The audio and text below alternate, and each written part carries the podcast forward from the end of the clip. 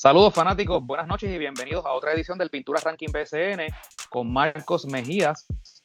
Marcos, esta noche tenemos un invitado especial, pasado jugador del BCN. Saludos Andrés Torres. Saludos, buenas noches. Gracias a todos por la, oportunidad de estar aquí. No, gracias a ti por estar. Saludos, Marcos. Saludos, Gurita. Saludos, Andrés. Y, Lo repito, gracias por aceptar la invitación para discutir con nosotros no solamente el ranking, ¿verdad? De manera rapidita, sino hablar de varios temas y teniéndote a ti, ¿verdad? E, e, ese punto de vista de jugador, que, ¿verdad? El, juego hay distintas maneras de verlo, ¿verdad? Uno lo puede ver como público, como periodista, como dirigente, como jugador, ¿verdad? ¿Y quién mejor? Una persona que ha estado ahí, en, la cancha, ¿verdad? En el caso de, de tu persona, así que te agradezco que hayas aceptado la invitación para estar con nosotros acá. No, no, para mí es pues, un honor y gracias por la oportunidad. Nada, vamos, este, como hicimos la semana pasada, vamos a hablar rapidito del ranking, porque queremos aprovechar la que tenemos a Andrés acá y hay varios temas que queremos eh, hablar con él. Eh, pero vamos rapidito con, con el ranking. Eh, Guirita, la, yo creo que este ranking se está convirtiendo en una, en una saladera para, para los que, que llegan primero. pero, Sí, pero acuérdate, es que está tan competitiva la liga que cualquiera se gana cualquiera, literalmente. Yo creo, estoy viendo acá, por lo menos vamos, tres semanas corridas que ha habido un nuevo número uno. Y yo creo que es muy probable con lo que pasó anoche en Guayama, vamos a ver otro número uno la semana que viene. Eh, pero nada, recuerden que estos juegos son hasta, hasta el domingo, ¿verdad? Domingo 29 de mayo, que obviamente no hubo juegos, pero eh, por lo del fin de semana de estrella, pero eso fue el, tiempo que, según ¿verdad? Lo, analizo acá, así que el, juego, el juego de anoche, que Guayama le ganó a Bayamón, no está incluido en lo que es este orden. Así que va nada, Bayamón, eh, lo tuve primero la semana pasada, solamente un juego que fue la victoria ante Ponce, eh, porque el juego contra Quebradilla sabemos que fue pospuesto por una gotera que hubo ahí en el Coliseo de Almao. Y número dos, eh, Mayagüez, Guirita. ¿Te acuerdas que estaba número 12 sólido la primera semana? No, peor aún, yo decía que no ganaba un juego este año. Exacto. eh, número dos, eh, con la semana que tuvo ganándole Arecibo y a Ponce a los dos de visitante. Y en uno de los juegos, Mayagüez fue con un solo refuerzo. Exacto, exactamente. Si no sé si quieren decir algo de los dos, Andrés Guirita, de Bayamón y Mayagüez. Vamos a escuchar a Andrés. Me tiraron el fuego rápido.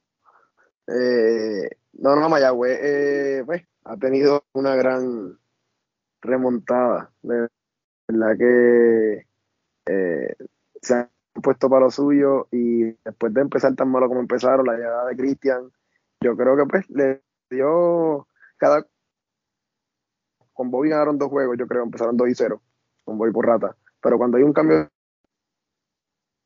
pues eh, fresca, y yo soy fanático de Xavi, Xavi para mí es excelente.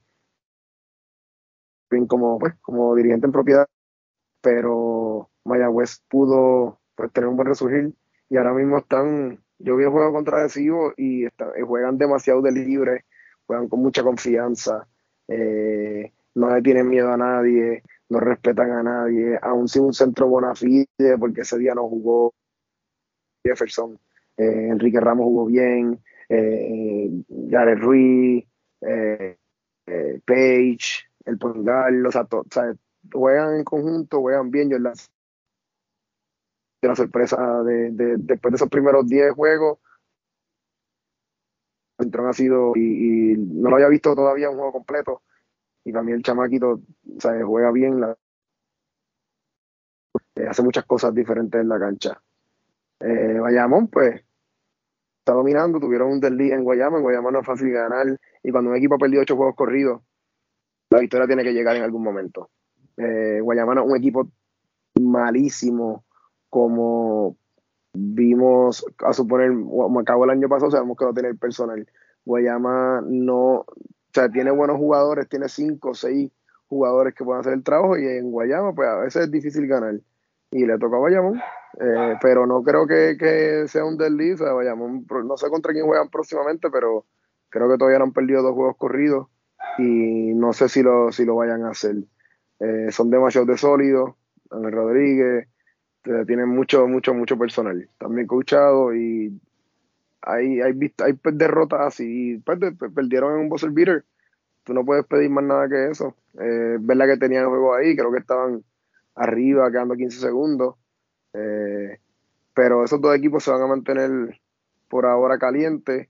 Eh, Mayagüez está encontrando su, su, su, núcleo y su rotación y cómo es la cosa. Y vayamos, pues sabemos que tenemos, o sea, que tienen ese, ese equipo bien, tienen una química bien buena. Ahora trajeron a Duliro otra vez que eh, para mí personalmente una buena firma.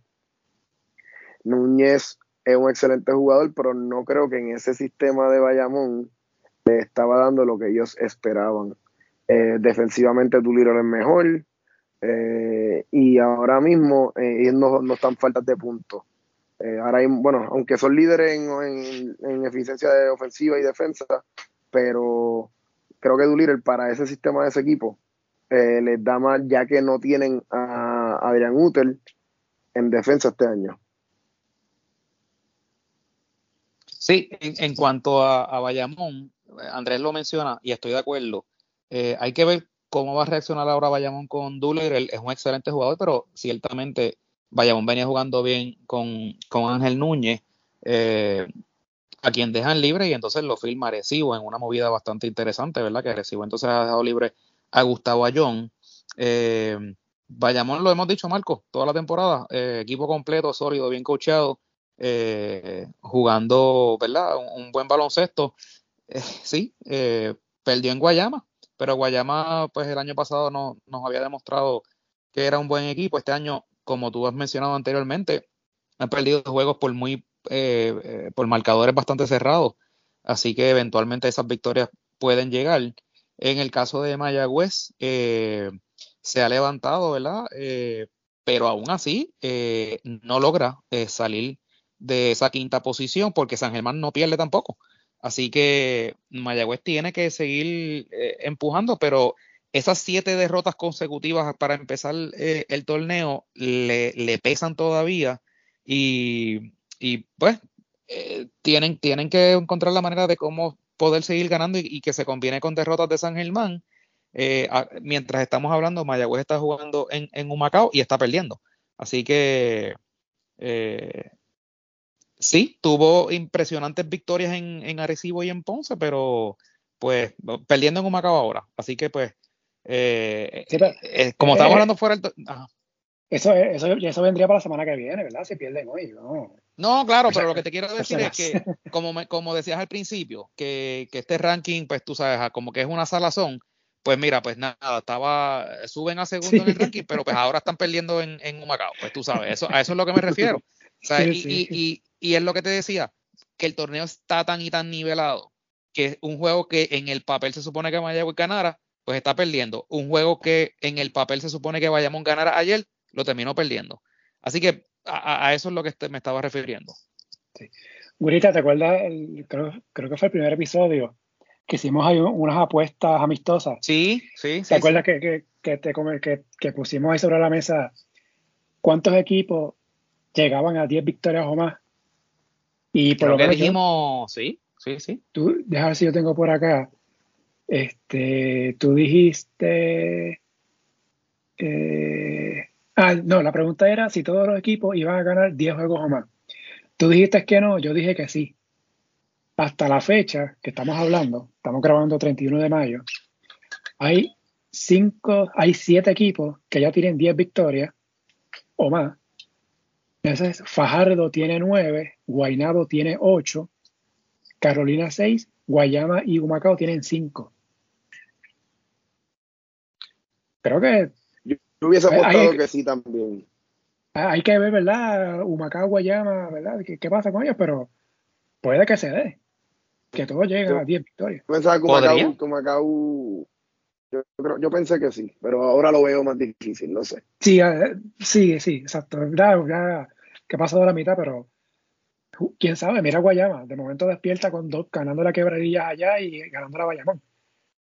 Siento. ¿Quién, sabe, ¿verdad?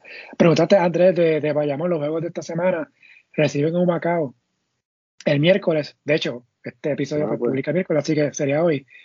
Así que si Bayamón pierde este juego, ahí sí que yo me. Pues van a seguir, van a seguir con la, con la, con la, ¿cómo se dice? Con el streak de no perder dos juegos corridos. Sí. Y entonces, este, el viernes visitan a Santurce, que ya la última vez que jugaron en Santurce, los cangrejeros le ganaron a Bayamón. Así que, pendientes. Y Santurce la ha jugado bien a Bayamón este año. Así que pendiente de eso. Entonces, este número 3, Ponce, que luego de la racha, que tuvo primero la semana pasada en el ranking, y tuvo una racha de cuatro victorias, perdió con Bayamón, perdió con Mayagüez, eh, solo ocho puntos en el segundo parcial en esa derrota ante los indios. Arecibo también perdió sus dos juegos con Mayagüez y perdió en Fajardo. ¿Algo que quieras mencionar de esos dos equipos? Eh, Arecibo, como te dije ahorita, pues curiosa esa integración de, Ángel Núñez. Lo único que me preocupa de la integración de Ángel Núñez es que le vaya a quitar minutos entonces a Gastón, que venía teniendo una buena temporada. Eh, y sería interesante saber, ¿verdad? Por qué fue que salieron eh, de, Gustavo Ayón. Supuestamente por lesión. Eh, ciertamente, ajá. Supuestamente lesión. Por lesión. O sea, la nueva excusa ahora para todo. sí, te, te acuerdas que antes era compromisos personales, pero ahora es por la, sí. Sí, pues, pues nada. Vamos a ver entonces cómo, cómo es la integración. Fíjate, yo hubiese pensado que otros equipos hubiesen ido tras los servicios de Ángel Núñez. Por ejemplo, se me ocurre eh, Guaynabo, eh, que perdió al, al, refuerzo este muchacho, el, el, blanco, no me acuerdo cuál era el apellido de él, que era el alto. Eh, y lo sí, y lo sustituyeron entonces por un, por un shooting guard, tú sabes que... Pero tienen a ¿Aquí? practicando con ellos. ¿Guaynabo? A usted. Ah, pues mira, esa, esa no la sabíamos, Marco. A ver, ¿no? Tienen tres, tienen tres refuerzos. Hay un par de equipitos por ahí con tres o más refuerzos. Ah, no ves, Marco, por eso es que esto ves que es bueno, hay que tener el insight. ¿Ves? Esas cositas nosotros no las sabíamos. Sí, ¿no? Está interesante. que de hecho, Marco, allí.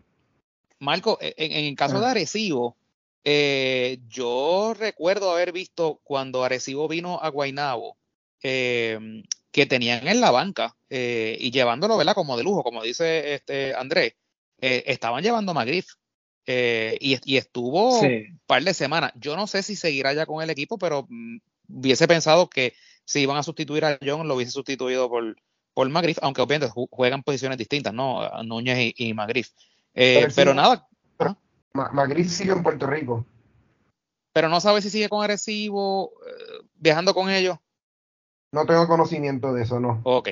Pues interesante, porque entonces quiere decir que si, si, si Arecibo ya no le está pagando, pues podría firmar entonces con algún otro equipo. Y digo casualmente con Arecibo, que le seguía pagando los refuerzos para que no firmara con más nadie. Así que eh, eso, está, eso está bien interesante, que hayan equipos que estén empleando esa, esa táctica. Bueno, eh, seguimos, ¿verdad? Con los siguientes equipos. Eh, San Germán, eh, quinto, solamente tuvo un juego la semana pasada que fue con Carolina, eh, juego, juego cerrado, no jugó Holly Jefferson. Fajardo ganó sus dos juegos la semana pasada en Guaynabo y la victoria ante Arecibo. Y añado rapidito Quebradillas número 7, dividió con Guayama y estuvo a punto de haber perdido los dos juegos, pero fueron dos juegos cerrados. Y curiosamente Guayama le, perdió la serie con Quebradilla, la serie regular, pero los juegos fueron bien cerrados, los tres que perdió. Y finalmente le ganó a, Quebradilla. De San Germán, Arecibo, eh, perdón, San, Germán, Fajardo y Quebradillas. ¿Algo que quieras decir de, de esos equipos? De San Germán, rapidito, antes de dejar a Andrés, eh, curioso, como San Germán no menciona absolutamente nada de lo de su estelarísimo refuerzo Ronday Holly Jefferson, que estaba teniendo la campaña en MVP. Y de momento se, ¿verdad? se desaparece, no juega, está con ellos. Eh, pero no sé si, si, lo han, si lo han leído o han escuchado los rumores.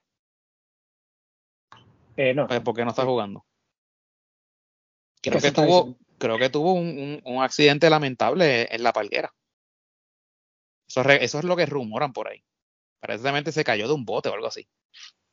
Entonces lo curioso es que lo comentan los fanáticos, porque así es que nos enteramos, ¿no? Que la gente de allá lo empieza a comentar. Eh, y el equipo no hace ningún tipo de, anuncio, o sea, no menciona nada. Este, hasta que entonces vino la, firma de Will Daniels, que entonces ahí es que entonces mencionan que está Will Daniels por en lo que se recupera de la lesión, pero no dicen la lesión ni cómo fue ni nada, porque es que no fue en un juego. Así que nada, volvemos a la falta de transparencia. Seguimos entonces. Sí. sí. Eh, número 8, Carolina. Eh, le volvió a ganar a Santurce. Obviamente esto fue antes del juego de anoche que fue en Clemente. Y perdió el juego con San Germán. Eh, Santurce número 9, que le ganó apretadito a un Macao en la última fecha. Y pues perdió con Carolina. de eso todo. Carolina, Santurce. Andrés, ¿tiene algo que mencionar de ello? para mí, mientras más Condit esté en Puerto Rico, pues va Carolina va, a ser mejor. Eh, yo pienso que me sorprende que estén tan abajo, de verdad, porque y vi el juego de anoche contra Santurce, no jugaron mal. Eh, Tremont Waters no pudo anotar ningún triple, entonces eso lo hace juego más difícil, pero, pero Carolina yo pensé que, que iban a estar mejor, porque pues tienen un buen point guard, en Condit tienen a un buen centro, obviamente no, no ha estado varios juegos por compromiso de la universidad, eh, pero pienso que pueden subir un poquito más. No sé si vayan a clasificar a playoffs porque ahora mismo están, están abajo y el récord no es muy bueno. De Santurce, pues yo pienso que van a ir subiendo. Eh, tienen, lo tienen todo para, para hacer uno de los topes. Empezaron eh, arriba abajo, pero en cuestión del papel y como han ido jugando últimamente, si aceptan los roles en ese equipo, puede ser un equipo bien peligroso cuando lleguen los playoffs. El año pasado tuvieron una excelente serie con Arecibo y este año están más completos. Y en los playoffs es otra historia. ¿Escuchaste, Jonathan? Pues, no, no, Jonathan, pana mío. Jonathan jugaba más que antes. ¿Eso dicen? Jonathan jugó conmigo en Bucapla. Es mayor que yo, pero yo jugué con él un, un, momento. ¿Y siempre fue problemático? no, no, no, Oye, Marco, este otro equipo que pudo haber eh, mejorado mucho si hubiese firmado Ángel Núñez, Santurce. A lo mejor era el jugador que le cuadraba al equipo y salir, salir de la visier. Pues, pero es que yo sé que, yo sé que la visier. Claro, no, pero oye, la visier yo sé que, le, que les ha rendido bien. Pero imagínate esa dupla de diálogo con Ángel Núñez. Sí, sí, te la compro. Entonces, sí, porque entonces es lo que te digo, tú sabes, esos dos muchachos allá abajo, Jean Clavel en el perímetro, este, no sé, me parece que hubiese, hubiese sido un upgrade. Sí. Pero, los capitanes madrugaron del mundo. Sí. Bonito. Eh, de, hecho, lo que mencionas. Oye, pero, en Santurce, también hay. No hay, no hay. Pero ¿a quién sacabas? Yo sacaba la Visier. Pero para, para, para. No, sé, la Visier, la defiende y ahí, hay, y ahí hay algunos que a lo mejor la Visier cierra algunos rotos, tapa algunos rotos que dudo que Núñez iba a tapar. Puede ser, puede ser, sí. Oye, Andrés, dijiste Money Talks, pero no se supone que hay un tope para refuerzo. Claro, pues los 5 mil pesos le están ofreciendo 5 mil. lo ofrecían 4 mil. ah, ok, ok, ok, ok. Está bien, para estar claro. Mira, mencionaste a Carolina porque, porque lo tenía bajito, es que perdieron a San Germán, pero no es que perdieron a San Germán, es que San Germán estaba con un refuerzo. No, no, yo no digo que, que, los tienen bajitos, es que yo no pensé que ellos iban a estar tan bajitos en cuestión de, no en el ranking, yo hablo de la temporada que están teniendo. Ah, la tabla, sí, sí. Oye, pero que mencionando, ¿verdad? que viendo las anotaciones en ese juego con San Germán, Carolina tuvo ventaja de 12 puntos en un momento dado. Y no es la primera vez que pasa la temporada que, que, ellos tienen ventaja de 10 o más puntos, o sea, de doble dígito, y pierden el juego. O sea que, que así. Y Carolina, pues, es un equipo, ¿verdad? Es su segundo año, pero que a la misma vez es un equipo nuevo. ¿verdad? Todos estos jugadores no estuvieron el año pasado, Jesús Cruz, Conti, Waters, los refuerzos. O sea que también es, complicado, ¿no? Pero, pero sí, con el roster por, nombre, deberían tener el mejor récord, ¿verdad? De lo que tienen hasta ahora. Sí, pero estoy de acuerdo.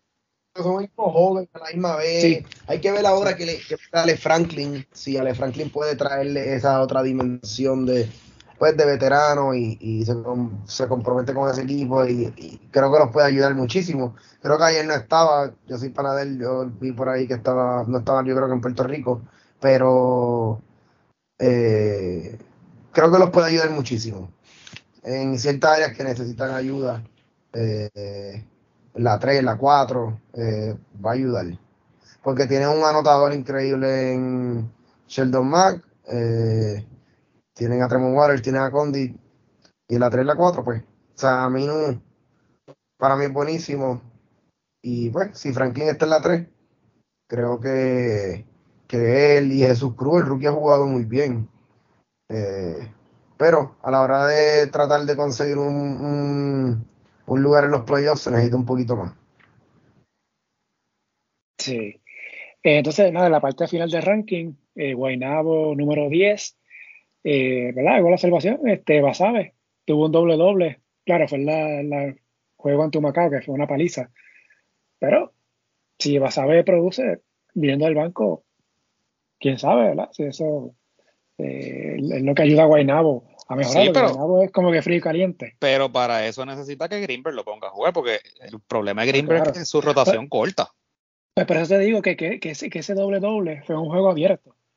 Ah, claro que no sé, no vi el juego, o no sé si, si fue algo desde el principio, o fue para que vino el banco, estaban ganando por 30 y lo pusieron, y por eso tuvo sus números, no, no, no sé. Este, entonces, eh, número 11, Guayama, como mencioné, ¿verdad? Dividió, dividió con Quebradilla, ganarle Quebradilla en Quebradilla, pues valió mucho, ¿verdad? Bueno, no, Guayama no subió tanto, subió un puesto, estaba último, pues, subió uno, pero. Y, aunque no cuenta para efectos de este ranking, y ya lo hablamos, ¿verdad? Le ganó Bayamón empezando la octava semana. Así que, quién sabe si este sea el despertar de los brujos. Quién sabe. Y finalmente, Humacao, que lleva siete derrotas corridas. Le pongo un asterisco, ¿verdad? Porque estaba pendiente el juego ese con Quebradilla, que sigue bajo evaluación, qué van a hacer con ese juego, que faltaban nueve segundos. Eh, perdió cerrado otra vez con Santurce eh, en Humacao. Así que, nada, no sé qué, si quieran decir algo. Ah, y Humacao, según el calendario de la liga, tenía un juego con Carolina el domingo. Sí. Me enteré el domingo por la noche que ese juego lo pospusieron. y, pues, hemos hablado. Bendito, tú que dejaste de hacer otras cosas para sentarte a ver ese juego. No, no, no, no, es que no nada. Yo llegué tarde a casa ese día este, y entré para ver, para ver la que había pasado, ver el box score y eso, para efectos de ranking. Y cuando mira, el juego no, no estaba, y ¿qué pasó aquí? Bendito, imagínate la gente que apostó para ese juego. Y la liga. No, tú te imaginas, si, si, yo me hubiese tirado para allá, y yo, yo hubiese hecho así. Ay, bendito. Ay, bendito. Este, pues nada, no sé si quieren decir algo rapidito de esos equipos, Guayama, eh, Humacao, Guaynabo, se la dejo Andrés. Eh, no, Guayama no, no le veo un ceiling eh, muy alto. Eh, yo no sé si va a llegar Jordan Howard eh, ahora que termino allá afuera. Entonces, si entra Jordan Howard, pues salen del Puingal y traen pues, otro refuerzo. O si, si activan a Terrico White, que yo creo que, no sé si ya lo mandaron para la casa, estaba aquí hasta el otro día. Eh, pero empezaron muy enterrados y está difícil hacer los playoffs. yo no creo que, vayan a, pues, a, sobrevivir. Eh, y en Guaynabo, y de Guaynabo en realidad no lo he visto mucho. Eh, no, no, tengo mucho que decir. Obviamente le hace falta a Jonathan Hahn. Eh, pero no lo he visto mucho, no, no puedo abundar mucho de ello. Okay. El, el resto del ranking, está en la página, ¿verdad? Pues si lo quieren leer, este, el enlace pues yo lo pongo en la descripción del episodio y veremos entonces la semana que viene, dependiendo de lo que pase en estos días, cómo quedan los equipos, que ya estamos ya oficialmente en la segunda mitad de la temporada, ya pasa el juego de estrella, ya todos los equipos tienen eh, más de 16 juegos jugados, así que oficialmente estamos ya en la recta final de la, de la serie regular. Y con Wirita con varios juegos pendientes a, que, que, se, que se han pospuesto. hay que buscarle fecha. Que todavía no tenemos fecha. Sí. Bueno. Pues ya, para efecto, ¿verdad? Que esto sube, ya es primero de junio. Se supone que esto acaba el 27. Se supone. Vamos a ver. Ya lo, hemos, hablado lo, hemos hablado anteriormente. pues nada, queremos aprovechar entonces, este, ahora que tenemos a Andrés, a hablar de varios temas relacionados a la liga. Yo, yo quiero empezar con una rapidita, eh, Este, sí, sí, zumba. Andrés, ¿verdad? Tú te retiraste bien joven. Porque yo creo que por edad tú puedes seguir jugando BCN. Eh, ¿Qué, pasó ahí? ¿Cómo es? ¿Qué, qué, pasó ahí? Porque, ah, ah. ya, ya no estás jugando. No, a lo mejor, a lo mejor sí podía seguir jugando y, y, pero ya en verdad pensé que, era suficiente, ya básicamente había hecho muchas cosas que quería hacer. Eh, para mí personalmente, pues tuve una buena carrera, obviamente me gustaba hacer muchas otras cosas, eh, pero ahora mismo está bien difícil para un jugador así de rol como yo vivir del baloncesto. Eh, como está la, la, Bueno, cuando terminé de jugar en el 2019, para ese tiempo todavía no había Vapor, no había Noel, no está, ¿sabes? La economía en el, en el BCN como tal estaba, pues, eh, malita, los equipos no estaban ofreciendo mucho dinero. Entonces, pues, vivir del BCN es difícil, si quieres vivir de eso nada más. Y pues decidí que ya era mejor ahora que, seguir alargando la, la, la letanía y, y pues ciertas exigencias que ya yo en verdad estaba medio cansado también. Es lo que yo pienso. Yo creo que, que pues me cansé y, prefiero verlo y quiero hacer otras cosas, empecé a trabajar, estoy estudiando para el CPA, que pues yo pienso que no fue que se me acabó el baloncesto, sino que tiene otras prioridades. Y... Pero, Andrés, no sé, no sé si sabes, eh, hay un equipo que está necesitando un tercer point guard que nada, que le dé 10 minutos, 12 minutos, lo más que, están buscando. Eh, en la zona metropolitana. Pero ningún, ningún, ningún tercer point guard juega 10 minutos. El tercer point guard no juega. Pero tú sabes lo que yo te quiero decir con eso. Entiendo, seguro que sí. tú sabes, tú sabes eh, qué equipo que, que me den una llamadita. Que me den una llamadita. este, no, no, no, pero creo que ya mi, mi enfoque y esas cosas me cambiaron y ya yo, yo siempre, cuando yo salí de la universidad, yo dije que yo le iba a dar cinco años. Si en cinco años yo no estaba donde yo quería, pues ya, o sea, yo tengo una maestría en contabilidad, yo puedo hacer otras cosas, o yo dije, pues puedo hacer otras cosas. Vamos, vamos a aprovechar. Ajá, sí. Me alargué por tres años más. Y ya, yo digo que era suficiente. Vamos, vamos a aprovechar, ¿verdad? para los que, que no deben ser muchos, que no conozcan, ¿verdad? Tu carrera, en qué año comenzaste, con qué equipo, en qué equipos estuviste. Comencé en el 2012 con los Brutes de Guayama.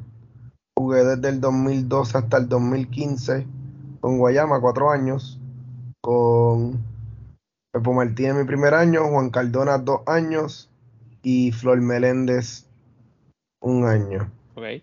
2016 eh, pertenecía a los Vaqueros de Bayamón, llegamos a las finales y perdimos con Arecibo.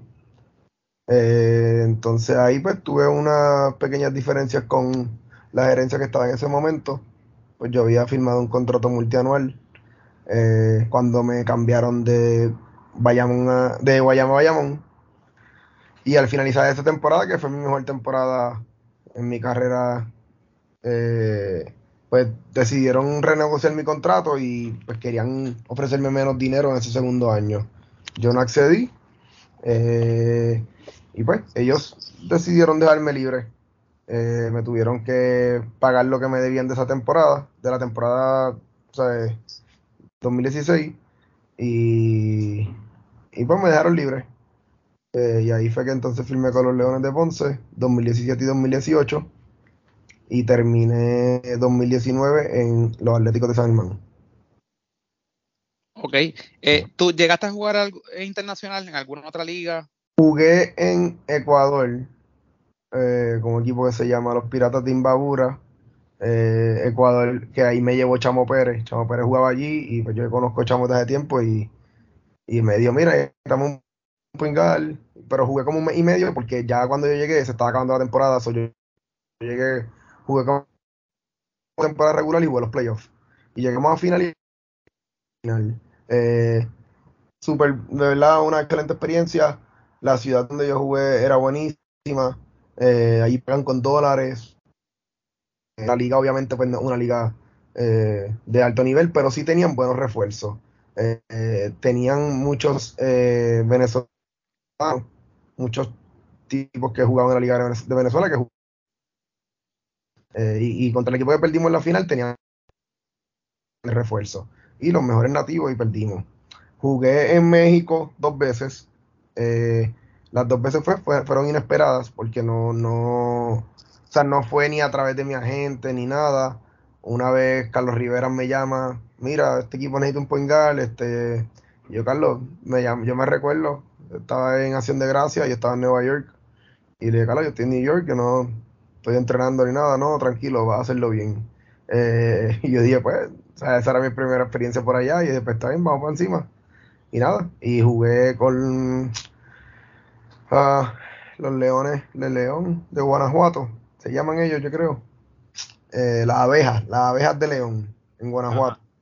Eh, y entonces después jugué con los Ángeles de Puebla porque Filiberto estaba ahí eh, y Filiberto se lastimó. Y Pedro, el dirigente que era asistente en Macau, Pedro me llamó y me dijo, mira, en lo que Fili se recupera, ¿quieres venir? Esto es lo que hay. Y yo, pues dale, pues vamos. Y fui para allá. Y estuve en Puebla como tres semanas, un mes. Eh, y ahí, pues, cuando Fili se recuperó, pues yo regresé a Puerto Rico. Eh, esas fueron mis experiencias. Así de afuera. Las selecciones nacionales juveniles. Ajá. Eh, pero así después de profesional, pues eso fue. ¿Y cuál fue este tu mejor experiencia en, el BCN? ¿Con qué franquicia? Mejor experiencia eh, en, general, este trato de la estamos estamos hablando de trato, estamos hablando sí. de de la organización, profesionalismo. Sí. Eh, bueno, personalmente, en cuestión de baloncesto, Bayamón. Ok. Eh, obviamente, llegamos a finales, tuve protagonismo en los playoffs. Eh, cuando, o sea, los coaches ahí confiaban en mí.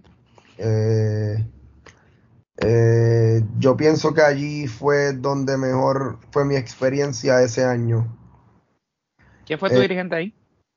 Empezó Iván Flores. Fue los ah. primeros juegos. Ajá. Después lo sacaron y entró Paco Olmo. Ah, Paco Olmo, sí, sí, sí. Entonces, pues ahí estuve con Paco y. Y nada, teníamos un buen equipo. Peter John, Francisco García, después estaba este Aquindele, Ali. Ya, eh, Yelil Aquindele, sí. Y nada, y ya más finales perdimos en seis juegos contra Arecibo. Pero yo pienso que esa fue mi mejor temporada eh, baloncelísticamente hablando. Y profesional yo creo que sí también podría ser eh, sacando... yo creo que yo no tuve ninguna experiencia bien mala en el BCN. Eh, pues cuando Lo único fue cuando me quisieron pues, renegociar mi contrato y yo no accedí, pues ellos dejaron de pagarme y estuve sin cobrar como siete meses. Wow. Porque al pasar el término, o sea, obviamente fui a la liga, la liga, la liga les dice tienes que pagar en este momento, pues ellos dicen pues no lo voy a pagar, pues voy a dejarlo libre. Obviamente no, me, no tienen ningún este pues contrato conmigo ya, no me tienen que pagar. Pero como está la regla de que si no me pagaban no podían utilizar refuerzos al empezar la temporada, pues tuve que esperar esos siete meses hasta que fuera a empezar la temporada y el día antes de la temporada pues tenía mi cheque con mi dinero en la liga. Porque yo no accedía a hacer ningún plan de pago tampoco. O sea, yo, quería todo mi dinero. Eh, pero yo no te puedo decir que tuve una experiencia fatal en el BCN. Sí, obviamente siempre hay frustraciones, siempre hay discusiones, pero eh, Guayama para mí, a mí me encanta la ciudad de Guayama. Ese es como, o sea, mi segundo esposa de allí y a mí me encanta ir a Guayama. Que, que no tuve las mejores experiencias con eh, la administración o el staff que hubo en algún momento, pues eso ya son otras cosas, pero en cuestión de la ciudad, el equipo, en Ponce tampoco, en Ponce yo jugué mucho mi primer año porque fue el año que Carlos Rivera estuvo lesionado, eh, que se lastimó en México, y jugué mucho, después mi segundo año pues no jugué mucho, pero eh, todo bien, y en San Germán también, San aunque me dejaron libre a mitad de temporada, pues yo no, no, ellos siempre me hablaron, me hablaron claro, y tampoco puedo decir que fue una injusticia porque yo personalmente no, no lo hice bien allí, que allí pues yo no puedo culparlo a ellos.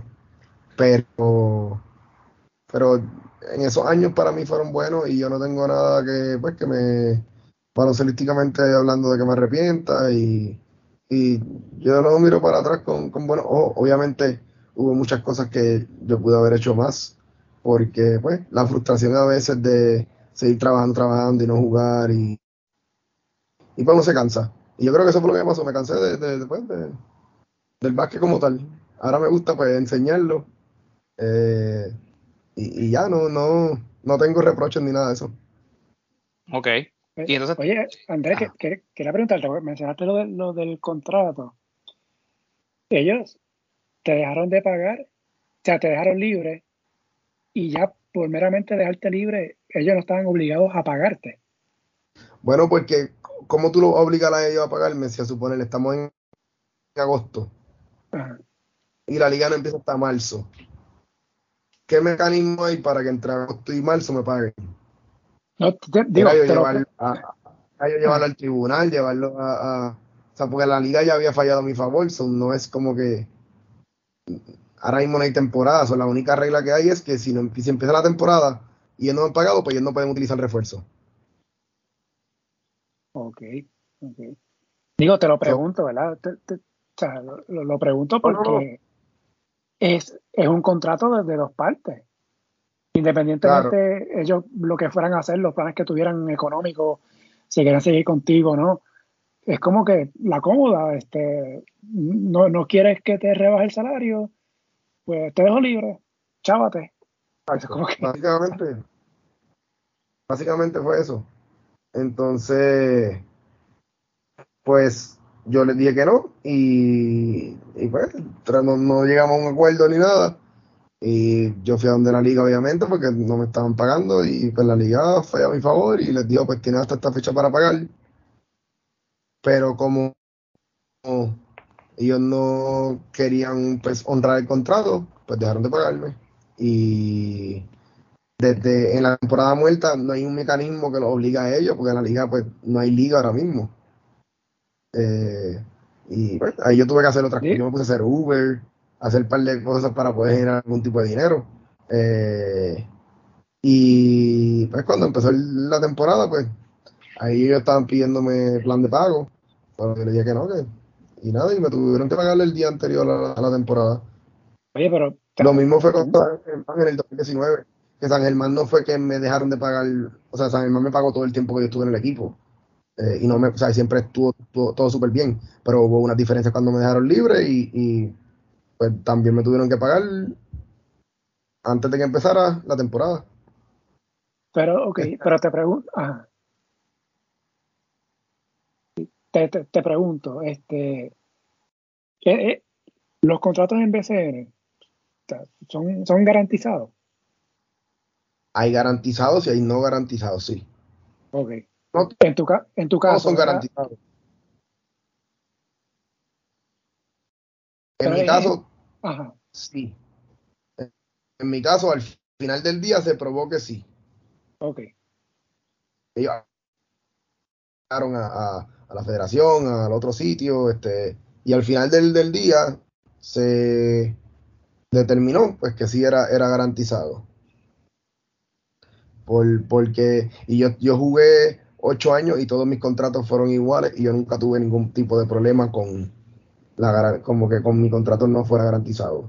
Sea, todos mis contratos siempre tuvieron eh, eh, eh, de, que a lo mejor el wording del contrato no fuera de la manera que les gustó a los de San pues es otra cosa, pero nunca tuve ningún problema con, que no fuera garantizado y pues por eso al final me terminaron pagando y, y, o sea, yo nunca tuve problemas con ellos mientras yo estuve en el equipo, eso fue después que, cuando me dejaron libre. Okay, Y yo no tengo hard feelings ni nada, obviamente ellos lo va a poder tener que velar por su dinero, pero pues, este, al final que, que si era garantizado el contrato. Y el apoderado que con el que pasó el, el pues el caso no, está allá, pero y el, y el tipo bregó muy bien mientras, mientras yo estuve en el equipo. Solo pues que hubo unas diferencias cuando me dejaron libre y yo puse mi caso y nada, y se, resolvió después de, de, mucho tiempo, después de, varios años, pero se resolvió. Wow. Sí, pero caramba, me parece totalmente injusto porque, por ejemplo, yo tengo un equipo, estamos en el 2022, y yo tengo a la güerita como jugador y fue un contrato multianual que incluye el 2023. Y yo digo entonces, mira, güerita, no te puedo, no, te puedo pagar lo que quedamos, güerita no quiere, no quiere que se le baje. Me, salvo, dice, te dejo libre. Y eh, allá tú resuelves. O sea, debería, debería haber algo de que Pero fíjate, el equipo pagarle porque independientemente esté en temporada muerta porque es un contrato de, ambas partes. Pues, pues mira, esos términos ya más yo, no te, no te sé decir si en aquel momento yo hubiese dicho o sea, yo creo que yo a lo mejor lo pude haber llevado, qué sé yo, al tribunal o a, o a otras a, otros lugares que a lo mejor hubiesen eh, eh, me hubiesen dado el dinero más rápido. Por ejemplo, yo podía ir a a la FIBA y todas esas cosas, pero primero hay que gastar dinero. Este, Después, este, saber cuánto, se tarda y cosas así. Y yo pues dije, mira, yo ni voy a pelear por eso. Este, voy a, voy a esperar, porque al final del día, como yo sé que me lo tienen que pagar, pues yo no estaba preocupado. Y yo dije, pues yo busco mi dinero por aquí en lo que llega ese día, porque al final del día voy a, voy a, recibir ese dinero. Ahora ese soy yo que gracias a Dios tenía un support pues, de mi esposa, de mi familia, que pude buscar la manera de hacer dinero de otra manera o de conseguirlo en lo que eso llegaba. Eh, pero hay mucha gente que no tiene esa, e, ese privilegio. Eh, y por eso cuando hay casos como a suponer este, cuando San Germán me dejó libre, o, hay, o, no, no necesariamente ese caso de San Germán, pero hay muchos casos de jugadores que yo conozco que un equipo le debe dinero y la persona se ve apretada, necesita ese dinero o necesita dinero en ese momento y eh, le ofrecen te debo 15, pues, yo te, doy, pues yo te doy 8 mil hoy. Eso es. Y, se acabó. Eso es, Marco. eso es precisamente lo que pasa. Que los apoderados saben que, los, que hay muchos jugadores que están apretados, dependen solamente de eso. Y aunque tengan un contrato, se la juegan por eso, porque saben que, como dice él, te debo 15, pero te ofrezco 8 de cantazo hoy. ¿Y qué tú vas a hacer como jugador que no cobras hace tres meses? Eso es, eso, eso, eso es lo que y A lo mejor, y a lo mejor ese jugador tiene hijos, a lo mejor tiene una... Yo no tengo hijos, yo no tenía tanta responsabilidad, pues, pues y yo entonces cuando yo salí de, que fue el caso más reciente, porque el de, el de Bayamón no, el de Bayamón yo no fui a trabajar, o sea, hice Uber y, esas cosas para, pues generar para mis cosas. Eh, pero ahora que salí de San Germán y eso, pues yo conseguí un trabajo, eh, empecé a trabajar en un banco como auditor, eso tenía un ingreso, yo no estaba preocupado por el dinero. Yo voy a esperar a que se resuelva y quiero todo mi dinero. pero muchos otros niños, o no niños, o sea, muchos otros jugadores no están dispuestos a, aceptar eso. Y ahí pues yo sé de casos que te ofrezco 8 y los coge hoy se acabó el tema. Cuando a lo mejor si esperaban un mes, dos meses, tres meses más, recibían los 15. Pero como, no se puede confiar en, en pues, muchas cosas de cómo el sistema, pues a lo mejor eh, lo aceptaban. Porque yo fui varias veces a la liga en mi, en mi, carrera y la mayoría de las veces, yo fui como cuatro veces y, tres, solamente gané esta última. Y fue porque, y yo perdí primero, pero para que apelé, y en la apelación, pues me, me, con la nueva administración, pues ahí pues fallaron a mi favor, y después la apelación de ellos, pues gané también, pero fue un proceso en verdad a mí bien malo, bien tedioso y es frustrante, pero gracias a Dios ya salimos de eso. Yo, yo te iba a preguntar, eh, tú, esas veces que tú ibas a la liga, tú ibas, ¿cuál es el mecanismo en que un jugador va a la liga para un reclamo? ¿Eso es a través de la asociación de jugadores, a través de tu agente? ¿Lo puedes hacer tú pues personalmente? ¿Cómo es? Bueno, puedes hacerlo de, de, todas las maneras que tú acabas de decir. Lo que pasa es que al principio, cuando yo llegué a la liga, no había asociación. Pues entonces es a través de la gente. Eh, o tú puedes hacerlo tú mismo, eso es lo de menos. Pero pues para yo no meterme en eso y no tener que estar pensando eso mientras estoy en temporada o mientras estoy entrenando, qué sé yo, pues lo hacía la gente. Eh, pues gracias a Dios, mi que otra cosa por la que yo no tenía prisa en cuestión de coger mi dinero es que gracias a Dios, pues yo tengo el privilegio que mi papá es abogado y yo no tengo que pagarle a él. Los muchachos que a lo mejor tienen que pagar un abogado. Cuando no había asociación, ahora que hay asociación, pues la asociación ayuda en eso y, y pues el licenciado Ricardo Carrillo está ayudando eh, eh, bastante en esos casos eh, que pues a mí me ayudó muchísimo y es una persona pues que respetan, que, que sabe lo que habla en, en, todo esto del baloncesto y entre mi papá y él y, el licenciado Víctor Vélez pues pudieron resolverme y ayudarme. pero hay otros que pues que no, que tienen conseguir un abogado en su momento y no tienen, o sea, si, si le deben 15 cuánto le van a pagar al abogado y cogen 8 y dicen, mira, pues ya no, no me gastó chavo en abogado.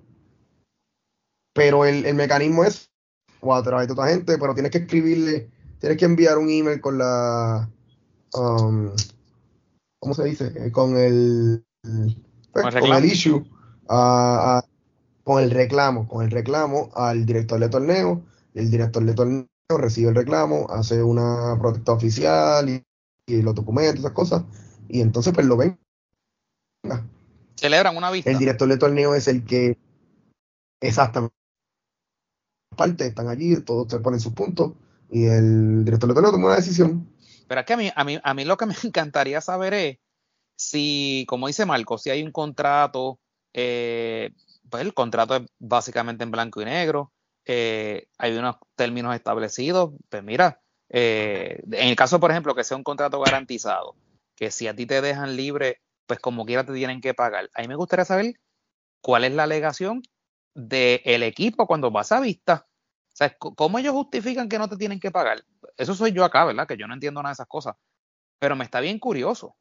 ¿Cuál puede ser la alegación de un equipo en un contrato garantizado para decir que no lo voy a pagar? El vocabulario que está en el contrato. Ok.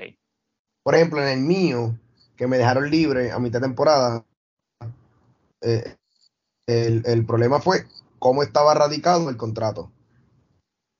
Para ellos no decía explícitamente este contrato garantizado para la temporada, bla, bla, bla. Para mí, había un mecanismo en, el, en el, una cláusula de cancelación de contrato que yo llevaba ocho años eh, cancelando la, la cláusula, le, la tachaba y le ponía esta cláusula no sea, yo no estoy de acuerdo con esta cláusula o esta cláusula no es válida y yo que el apoderado la firmara también, como que él estaba de acuerdo.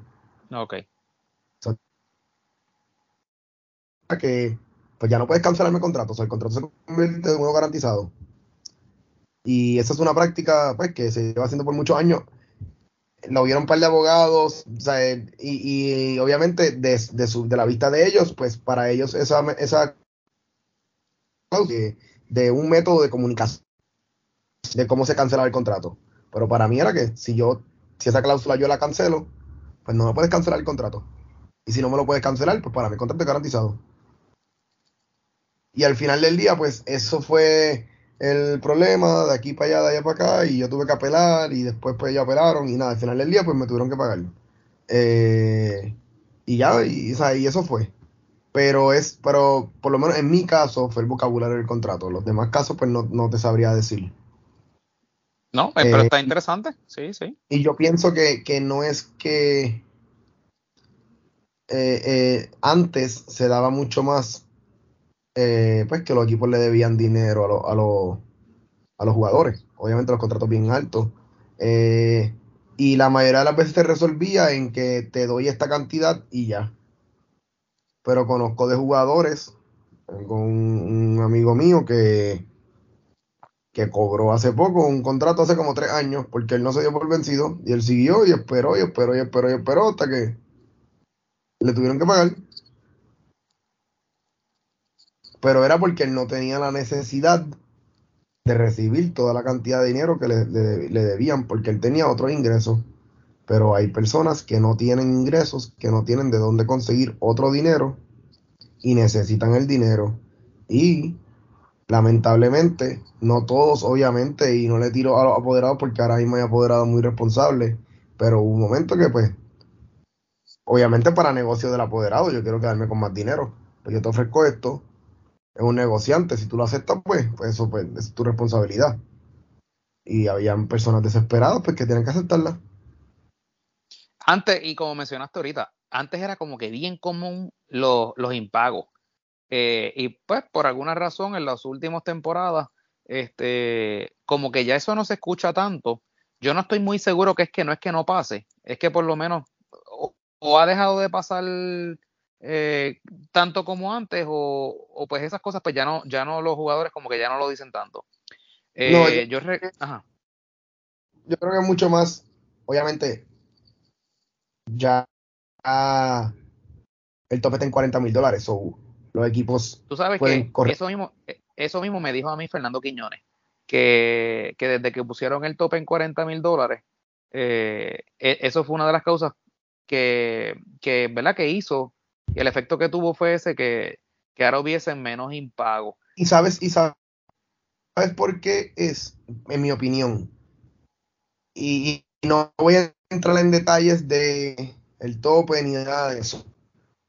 Ni lo que cobran los tipos. Pero a los que afectó el tope de verdad eran a los role players.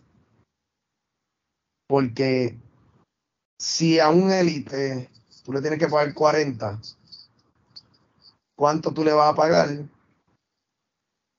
Cuando se hizo esto, cuando hizo, hizo esto el tope de 40 mil, porque eso fue hace como, yo no sé, 5 años por ahí. 4 años, ahora mismo, ahora mismo este año yo creo que no hubo tope. Pues, el nuevo tope el año que viene. Eh, eso afecta a jugadores como yo. Si al, si al élite yo le doy 40 mil, tú que vas a jugar de 10, 15 minutos, como yo te voy a dar 30?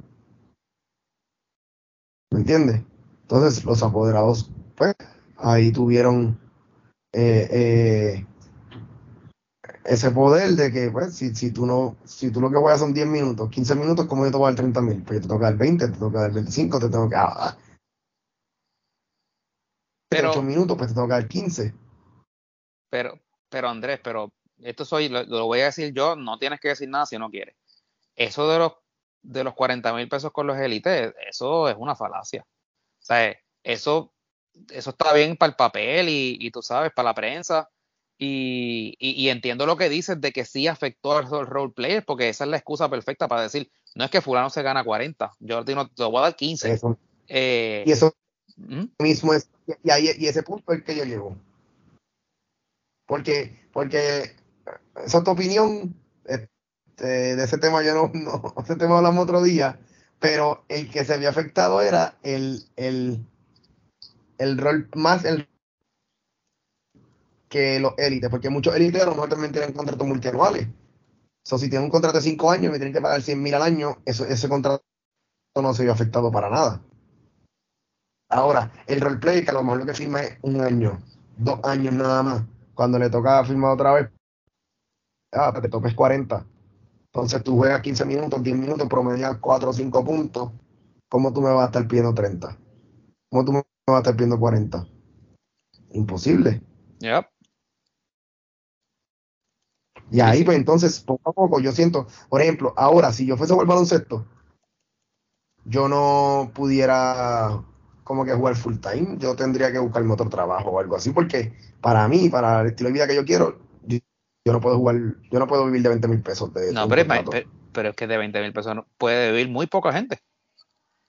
Entonces, ahora mismo los equipos practican a veces dos veces al día, practican por la mañana, practican. Entonces, se le va a hacer difícil a un, a un chamaco que, que quiera, pues, eh, eh, hacer eso y que no esté satisfecho con 20 mil pesos, con 25 mil pesos al año, eh, darle el 100% al equipo. Estoy de acuerdo. Y bueno, es un poquito complicado, pero pero yo siento que hubo algo positivo en, en tratar de controlar eso un poco, pero ya, pero 40 mil pesos de tope es muy poquito. Yo no estoy de acuerdo con el tope a, por, jugador, por, jugador. O sea, para mí eso, tú no le puedes poner un precio a, correcto, correcto. Al, trabajo de un jugador. Correcto. Eh, en todo caso, un tope por equipo. Cómo gastan su dinero. para mí lo mejor es un tope por equipo. Correcto. Eh, y los equipos, pues, un luxury tax. Ahora tiene que haber transparencia eh, transparencia, transparencia en cuestión de cuánto se está gastando. Bueno, lo que pasa es que, lo que, pasa es que mientras tú tengas una liga donde, los, donde muchos apoderados sean puñaleros, este, pues va a ser bien difícil, tú sabes. Si no Porque tiene, tiene que haber voluntad. Transparencia, tener la liga, para mí, como debe ser, es, difícil, porque eh, obviamente los, los libros no tienen que ser completamente abiertos, pero sí debe de haber un mecanismo de que se pueda saber cuánto dinero está cobrando este, cuánto dinero está cobrando el otro, para uno, para, para la liga cerciorarse de que las cosas se están haciendo bien y si un equipo tiene que pagar el luxury tax, que lo, que lo, que lo anuncien, como yo creo que Arecibo hace par de años eh, eh, eh, anunciaba de que mira, me pasé por esto, tengo que pagar el luxury tax. Y Monroso pagaba el luxury tax. No sé si los demás equipos lo hacían, eh, porque me la no tengo conocimiento, pero sé que había escuchado el otro día estaba hablando con alguien que hablamos, que hablamos de eso, que, que Monroso sí lo hacía. Pues, pero mientras no se sepa cuánto cobra este, cuánto cobra el otro, pues chico, pero 40 mil es bien poquito y yo pienso que no debe haber ningún tope de, de, de, jugador. Para mí el tope pero, pero, por pero, pero chequete esto es que también los jugadores que, que ¿verdad? Que, que, se juegan esa carta de, por ejemplo, oye, sabemos que hay jugadores en la liga, y esta no, esta no es la mejor temporada para decirlo, porque esta temporada no hay tope, pero por ejemplo, la temporada pasada, ¿quién puede creer que Walter 8 jugaba por 40 mil pesos aquí? Eso, o sea, e, eso es ridículo. Pero los jugadores también se juegan una carta peligrosa porque tú, para los efectos, tú juegas por 40, ajá, y estás cogiendo 60 por debajo de la mesa, Oye, y si, te das con un apoderado que te dice, sí, no te preocupes, 100, 120, 150, qué sé yo, eh, y todo eso, ¿verdad? Te lo pago eh, por debajo de la mesa. Y de la noche a la mañana el apoderado, qué sé yo, le da por no pagarte eso, eh, o, simplemente entrega el equipo, lo que sea. Tú te quedas quintado como jugador, porque ¿qué vas a hacer? Vas a ir a la liga y vas a decir, no es que él me dijo que eran 40 y lo demás por debajo de la mesa. ¿Sabes? Vas a abrir esa caja de Pandora, en serio, ¿sabes? Eh, es, un riesgo también. Si eso ocurre, eh, que hayan este, eh, jugadores cogiendo dinero por debajo de la mesa y se el, el, apoderador le da no pagar, pues no creo que haya un mecanismo donde ellos puedan acceder para cobrar ese dinero. Claro, y por eso que te digo que eso es lo peligroso de tú como jugador. Este, pero los ponen también en una posición bien imposible porque pues, ¿qué tú vas a hacer? Pues coger 40 nada más, cuando tú sabes que tú vales en el mercado 120. Pues, pues, ¿qué vas a hacer? Imagínate. Claro. Sí. Totalmente de acuerdo. Marco. Andrés, en la, mencionaste, ¿verdad? Que uno de los procesos tú ibas solo porque no, no había asociación. El, el sábado, en el juego de estrellas, antes de empezar, vimos que los jugadores salieron con una camisa, ¿no? Diciendo queremos libertad y una etiqueta que decía BSN Agencia Libre. Y como jugador, ¿cómo, cómo, viste eso? Porque no, yo no he visto que se, se, haya dado tanto esta unión de jugadores luchando por algo en común, ¿verdad? Que, que todo esto viene por el caso de Ale Franklin y la, la, lo dejó de franquicia con Guayana. Eh, tu impresión sobre eso primero, de, lo que hicieron los jugadores el sábado en Quebradilla. Yo estoy súper contento, yo estoy súper contento de que se hayan unido los jugadores en, en una vitrina como lo que el juego de estrella y hayan hecho lo que hicieron. Eh, total apoyo a eso. Eh, para mí, la, pues, la regla de el franquicia, la reserva, libre, eso hay algo que, hay que arreglarlo. No sé de qué manera lo van a hacer para que haya un happy medium entre los jugadores y los apoderados y que la liga pueda correr como debe de correr, pero totalmente eh, apoyando a esos jugadores que cogieron ahora mismo yo creo que eh, aparte de la final, eso vitrina de juego estrellas que todo el mundo estaba viendo, que todos los jugadores de los, los estelares de los diferentes equipos pudieron presentarse y llevar el mensaje otra vez. Eh, y lo más que me gusta es que los, jugadores élites, porque no va a haber ningún cambio si los jugadores élites no son los que se unen, porque el jugador número 12, número 13, puede hacer los reclamos que quiera y al final del día el equipo no le va a importar. Si los jugadores élites en el off-season se unen y llevan sus reclamos y dicen esto, y la propuesta obviamente es justa y es justa para los jugadores, para los jugadores, porque al final del día tiene que ser para los dos. Pero hay que hay cosas que hay que ajustar para que la liga sea más justa para los jugadores. No, todo, el poder lo pueden tener los apoderados. Pero Andrés, chécate esto. Yo, yo, yo, te entiendo, estoy de acuerdo contigo, tú, yo estoy contento también.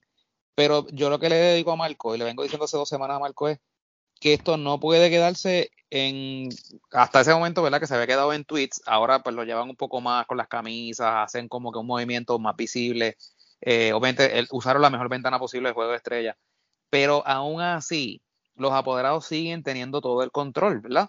Eh, yo le digo a Marcos que yo puedo entender y que sean bien solidarios, pero tienen, para que sean solidarios de verdad y esto de verdad, de verdad puedan forzar el cambio, tienen que poner la ficha del tranque. Y la ficha del tranque simplemente, miren, apoderados, si ustedes no, no están dispuestos a cambiar el reglamento para hacer esto de una manera más justa, eh, modificar la cláusula de alguna manera, ¿verdad? Que sea justa para ambas partes, pues simplemente nosotros no nos vamos a presentar a la cancha y se acabó.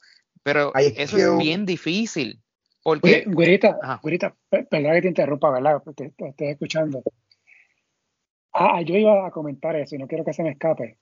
No sé si, recuerdan o saben la historia que una vez en la NBA en los 60, eh, que yo creo que se pudo haber hecho para esta ocasión. Lo de la camisa estuvo perfecto. Pero ¿sabes qué otra cosa yo hubiese hecho también? Y así nos vamos a jugar el juego de estrellas. Tú sabes que yo lo pensé. Yo lo pensé. Y decir, mira, tenemos esto aquí. No es que se resuelva todo ese día, porque es imposible. Claro. Porque, o sea, pero decir, mira, hay muchas cosas que queremos resolver. Primero que no solamente lo de la agencia libre y lo de la jugador franquicia. Yo creo que por ustedes los jugadores, y te, ¿verdad? te menciono Andrea, aunque tú no estás jugando, pero te veo como un jugador todavía. Son muchas cosas. No solamente lo de la agencia libre y los jugador franquicia. Hay un, todavía un montón de cosas que tienen que, que revisar ahí. Pero que dijeran, mira, nosotros queremos revisar ese reglamento, aquí está el papel. Queremos que la liga se comprometa, que se va, que se va a hacer eso por escrito que vamos a revisar ese reglamento una vez acabe la temporada. Que no quede, que no queden palabras, porque las palabras se las lleva el viento. Y yo creo que, hubiese tenido un efecto grande. El, statement que hubiese sido eso, que los jugadores ese porque acuérdate, la liga ya tenía todo un montaje alrededor del juego. Y, y, el, bueno, para empezar, mediáticamente hubiese sido una bomba eh, lo que hubiese provocado. Estoy, estoy hasta de acuerdo y de hecho yo lo pensé. Pero de nuevo. No, no quiere firmar, pero no jugamos. No me juega estrella. No, no, y, claro. y, lo que te para que siga. Y lo que te mencionó de la NBA, no recuerdo el año, pero fue en los 60. Hubo algo que fue parecido. Eh, había algo, creo que era de la agencia libre, si no me equivoco, que los jugadores estaban peleando por eso, precisamente agencia libre. Ahí estaba Oscar Robertson, esa es la época de Oscar Robertson, Will Chamberlain, Civil Russell, bueno, todas estas estrellas de, los principios de, la NBA. Hubo juego de estrellas que dijeron que ellos no iban a jugar. Y hubo una presión tan grande por la televisión, la liga, y ahí se sentaron entonces para llegar a unos acuerdos y eventualmente eh, jugaron, hicieron el juego de estrellas y luego pues resolvieron sus asuntos y eventualmente ahí fue que surgió lo, de la asociación de jugadores, creo que también la agencia libre y, muchas cosas que, que, los jugadores querían y que gracias a ese movimiento en los 60 vemos lo que es la NBA hoy día.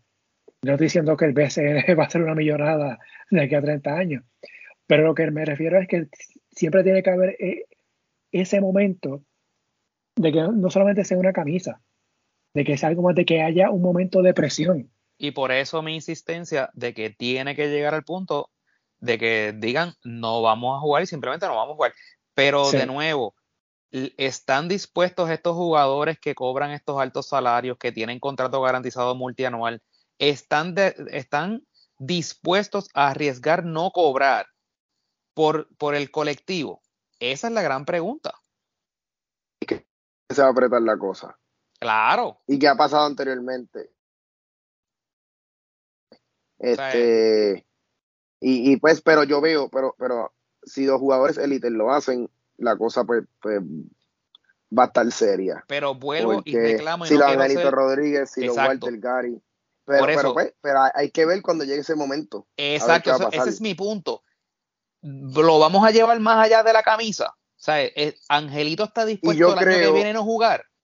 Y yo creo que, que, que sí va a llegar. E, esta vez yo creo que sí va a llegar porque con el alcance que tienen las redes sociales, ya se ha visto un movimiento más fuerte y lo que a lo mejor no había antes, cuando empezó era el, el, el apoyo de todos los élites. Ahora mismo, los más que tienen un reach, los Ramones Clemente, los Ángeles, los Gary, los Walter, eh, eh, toda esa gente está apoyando. Si, es, si esos jugadores, porque si los élites no lo hacen, no va a pasar nada.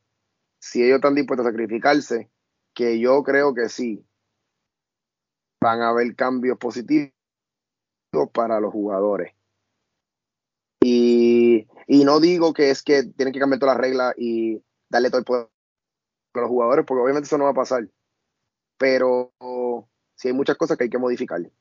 Eh, pero hasta, pero los apoderados no van a echarse para atrás hasta que vean que los jugadores cuando vengan las prácticas, no lleguen a las prácticas, o, y, hay apoderados que yo creo que van a apoyar los pedidos de, los, jugadores, o sea, ciertos pedidos, obviamente, pero hay que ver pues si los jugadores van a estar dispuestos, como tú dices, a no cobrar por un tiempito, eh, pues por, por apoyar la causa de las futuras generaciones del BCN, porque los que están ahora no son se van a beneficiar, se van a beneficiar por dos, por tres, por cuatro años.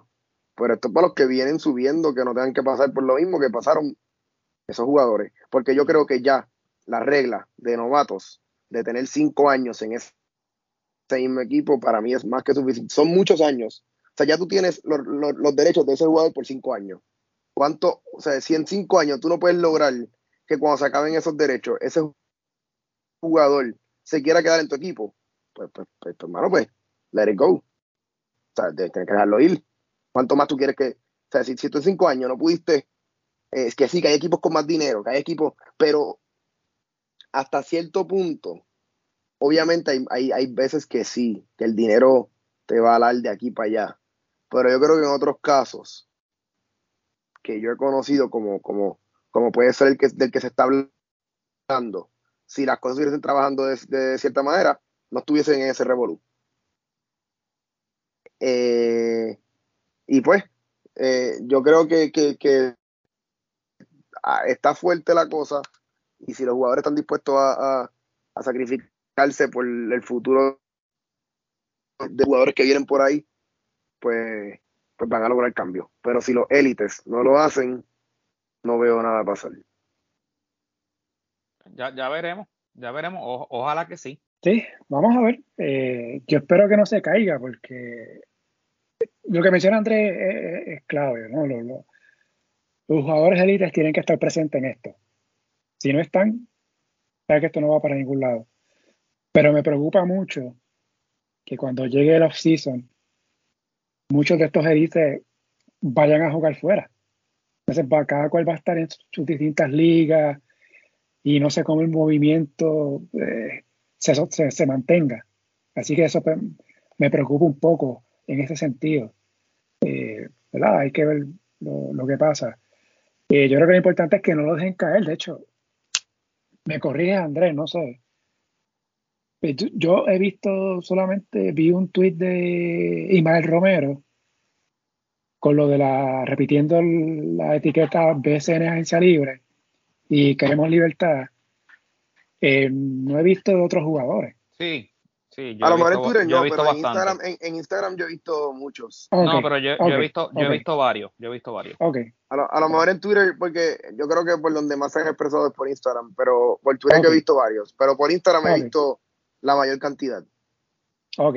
Ah, bueno, pues eso es importante saberlo. Y clave, ¿no? Que eh, que se mantenga, que, que no se quede solamente que haya sido el fin de semana de Juego de Estrella. Que vuelva y se repita en dos semanas, la semana que viene, cuando venga la postemporada, que, que sea alguna conversación que siga. Porque si la dejan, si la dejan morir por una o dos semanas, ahí quedó. O sea, van a tener que esperar que agosto, septiembre, cuando venga el off-season. Pues no sé, hay que tener ahí un poquito de continuidad. Porque me recuerdo un poco lo que pasó, creo que fue 2019 que no recuerdo que, yo creo que fue por el tope, que intentaron hacer unas reuniones y fueron pocos jugadores, o algo así. Me refresca de la memoria, Andrés, tú estabas activo en ese momento. Eh, o fue el 2020, no me acuerdo ahora. Que, que hicieron una reunión y creo que fueron bien poquitos jugadores, porque había muchos que estaban en el, en el exterior. Y básicamente quedó en nada. La lucha en ese momento. Pero ahí era que yo, iba, que, que, que los élites tienen que estar dispuestos a, a, a, pues, como te digo, a sacrificarse. Tienen que estar dispuestos a sacrificarse. Porque no, es, no, es que, no es que hay que, sacrificarse los que tienen contrato multianual, los que, los que ya están cómodos, es lo que yo digo.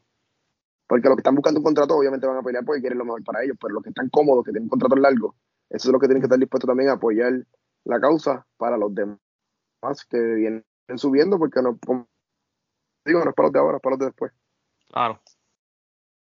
pero y aparte de la agencia libre, creo que hay otras cosas que deberían luchar. Eh, yo sé que es difícil porque el, sabemos que el BCN no es que no es la NBA, ¿verdad? Ni, ni otras ligas. Pero no sé, mano, este, un tipo de seguro, un tipo de pensión para ustedes cuando se retiren algo, no sé, que los ayuden, este, de lo que ustedes reciban de paga, sacar un por ciento e invertirlo para que cuando se retiren tengan algo que les ayude en un futuro. Esa, es, más, eh, esa es más complicada, Marco. sí, yo lo, sé, lo sé. no, puedes comparar ligas, por ejemplo, como Major League o la NFL, que generan billones de dólares. Claro, claro, pero, pero el punto que voy con y, y no te digo que no estén las ideas, porque se ha hablado de esas cosas, de plan médico, de, de, de pensiones, pero creo que primero hay que asegurar estas cosas y, de, y, mientras haya una solidificación de la, de la asociación de jugadores eh, y la gente vea que de verdad logran cambios, que los jugadores mismos, porque ahora mismo no hay una cuota, los jugadores no pagan una cuota para la asociación. Este, Y esas cosas, eh, pues, eh, creo que se puede pensar en más allá. Mira, y otra cosa, aparte de la agencia libre, que yo, entiendo que debería luchar por eso, Curita, yo creo que tú fue que, fuiste que lo mencionaste acá o, fue que lo hablamos o lo discutimos aparte, que cuando hay una propuesta de la Asociación de Jugadores con la Junta de Directores del BCN, pues que esas propuestas no avanzan porque tiene dos apoderados y solamente un voto de la asociación. Sí. Yo diría que no. Es correcto. Eso, eso no puede pasar. Y, y, sé que menciona mucho la NBA porque como referencia primero, porque aquí les encanta imitar todo lo que hace la NBA, menos las cosas importantes, de, de, de, verdadera importancia, que deben imitar. En la NBA, por ejemplo, ahora con esto del COVID, la, la NBA impuso que todo el mundo tiene que estar vacunado. Los dirigentes, los empleados, todo. Los jugadores dijeron que no. La NBA no pudo obligar a los jugadores a vacunarse. Por eso fue que pasó lo que pasó con Kyrie Irving, por ejemplo. Y que, que no, que, que él podía decidir no vacunarse. ¿Y por qué? Porque están al mismo nivel, mismo nivel de fuerza. O sea, aquí, no puede ver, aquí no puede venir la asociación y decir, mira, queremos eliminar o queremos este, modificar las reglas de juego de franquicia y que vamos a tirar la votación y que se caiga porque hay 12 apoderados, 12 contra 1. No. O sea, la, la, la, la, junta directora y la, y la asociación deben tener el mismo peso. O sea, no, no puede ser una cancelar a la otra. Pero, y, pero ¿y cómo entonces, cómo lo harías distinto? Bueno, que sigan luchando con los jugadores. No, no, claro, pero en cuanto a los votos, ¿sabes? Porque pues la asociación es uno solo, ¿sabes? Pues tiene que llegar a un acuerdo de las dos partes. O buscar un mediador. Pero no puede ser, por ejemplo, no sé, estoy pensando. Eh, la, que pasa es que mientras los apoderados sean los que pongan, los que voten por el presidente, los que, los que, eh, básicamente, lo que básicamente porque básicamente son dueños de la liga, o sea, como quien dice, porque ellos son los que ponen al presidente donde está, eh, eh, pues va a ser eso bien difícil. Si no se busca otro mecanismo de, de, de, quién es el, el, pues, como tú dices, la votación, quién puede tener más poder, quién, siempre van a haber una, unos disagreements, unos, desacuerdos, pero, pero mientras siga con esa manera de que, pues, como tú dices, sea 12 a 1, pues, eh, están apretados los cambios eh, de manera cordial. Porque si, lo, si, los apoderados, si los apoderados han aceptado ciertos cambios, por ejemplo, aceptaron el, el, el, tope salarial que viene ahora, nuevo año que viene, los años de los novatos era de 6, lo bajaron a 5, eh, ciertas cositas aquí y allá, pero estas cosas que ya son, obviamente, no lo han votado eh, a favor porque sienten que van a perder mucho ellos. Y más las franquicias pequeñas que con todo hay que entender que, se, que, a lo mejor pueden ser las más afectadas. Eh, los que no tienen tanto dinero. Pero eh, algo que yo digo es, está bien difícil tener 10 equipos que todos tengan oportunidad al título. Y eso no pasa ni en la NBA, ni en NFL, ni en hockey, ni en, allá en la Liga de España, ni en la CB, ni en la Liga de Soccer, ni en. En todas las ligas hay equipos buenos y hay equipos malos. Hay equipos que tienen más dinero, hay equipos que tienen menos dinero. Y eso lamentablemente es bien difícil que todos los equipos tengan eh, eh, oportunidad a ganar un campeonato. Pero sí es posible, porque ya que mencionas la NFL, eh, la NFL con su con el sistema que tiene de, de tope salarial, provoca que el que ganó el Super Bowl este año probablemente empieza a tener temporadas malas de aquí a dos o tres temporadas. Por, ¿verdad? Por el, porque no pueden retener literalmente a, todos, a todos los jugadores porque pues, no hay manera de, poder firmarlos a todos por debajo del, tope, especialmente las estrellas. Así que, pero, pero para eso necesitas... Sí, pero, ahí, pero ahí, ahí, ya el equipo que ese que está aguantado de poder pagar ese dinero y ahí le toca a los jugadores, pues decidir, estoy dispuesto a coger menos y quedarme aquí para ganar. Pero por, pues, eso, me, voy. por eso es que te digo que tiene que ser un sistema donde, donde sean honestos, que los apoderados sean honestos, que no paguen más de lo que, de lo, de lo que digan las reglas, ¿verdad? Eh, porque es, la única manera. Pero por que ahora mismo los apoderados dicen eso, que no hay ninguno que, que pague más de lo que dice la regla. Ahora, ¿qué mecanismo hay para asegurarse de eso? No, claro, es, lo que te digo, o sea, es, es, que, ¿ves? Es la honestidad, tú sabes, más allá de eso, tú sabes, es, complicado, es, un tema complicado. Y Porque hay que, hay que hay, queremos tener una liga estable, pero que a mí me vaya bien. Sí, porque claro, al, final del día, pues los apoderados siempre van a buscar la manera de, cortar la esquina para tratar de ganar, tú sabes, este es difícil, yo, yo, yo lo entiendo, no hay una solución fácil. Este, si fuera fácil, estuviera implementado. Claro. Mencionaste, Andrés, ¿no? Que los apoderados, ¿verdad? Corren la liga básicamente, pero los jugadores son espectáculos. Y sin jugadores no hay liga. Y ahí es que vienen el sacrificio de los jugadores élite. sí. Porque, porque, la, porque eh, ¿cómo te digo? Los fanáticos no van a ver jugar al 10, al 11, al 12 y al 13. Si ellos dicen que ellos protestan, pues dicen, pues caballito, pues no juegues. Quédate en tu casa. Ahora, si los élites dicen no voy a jugar, dime si vaya Monzo va a llenar si no juega Mojica. Eh, Ismael. No, solamente, no solamente eso. Si hay un rumor de eso en la temporada muerta, muchos auspiciadores no se van a montar en el bote. Y hay fuerzas, hay, eso, eso sí que, que, que le fuerzas la mano a la liga y a los equipos. Definitivamente. Sí. Y ahí es que, eh, eh, eso, por eso es que yo decía que tiene que ser más allá del hashtag de la camisa.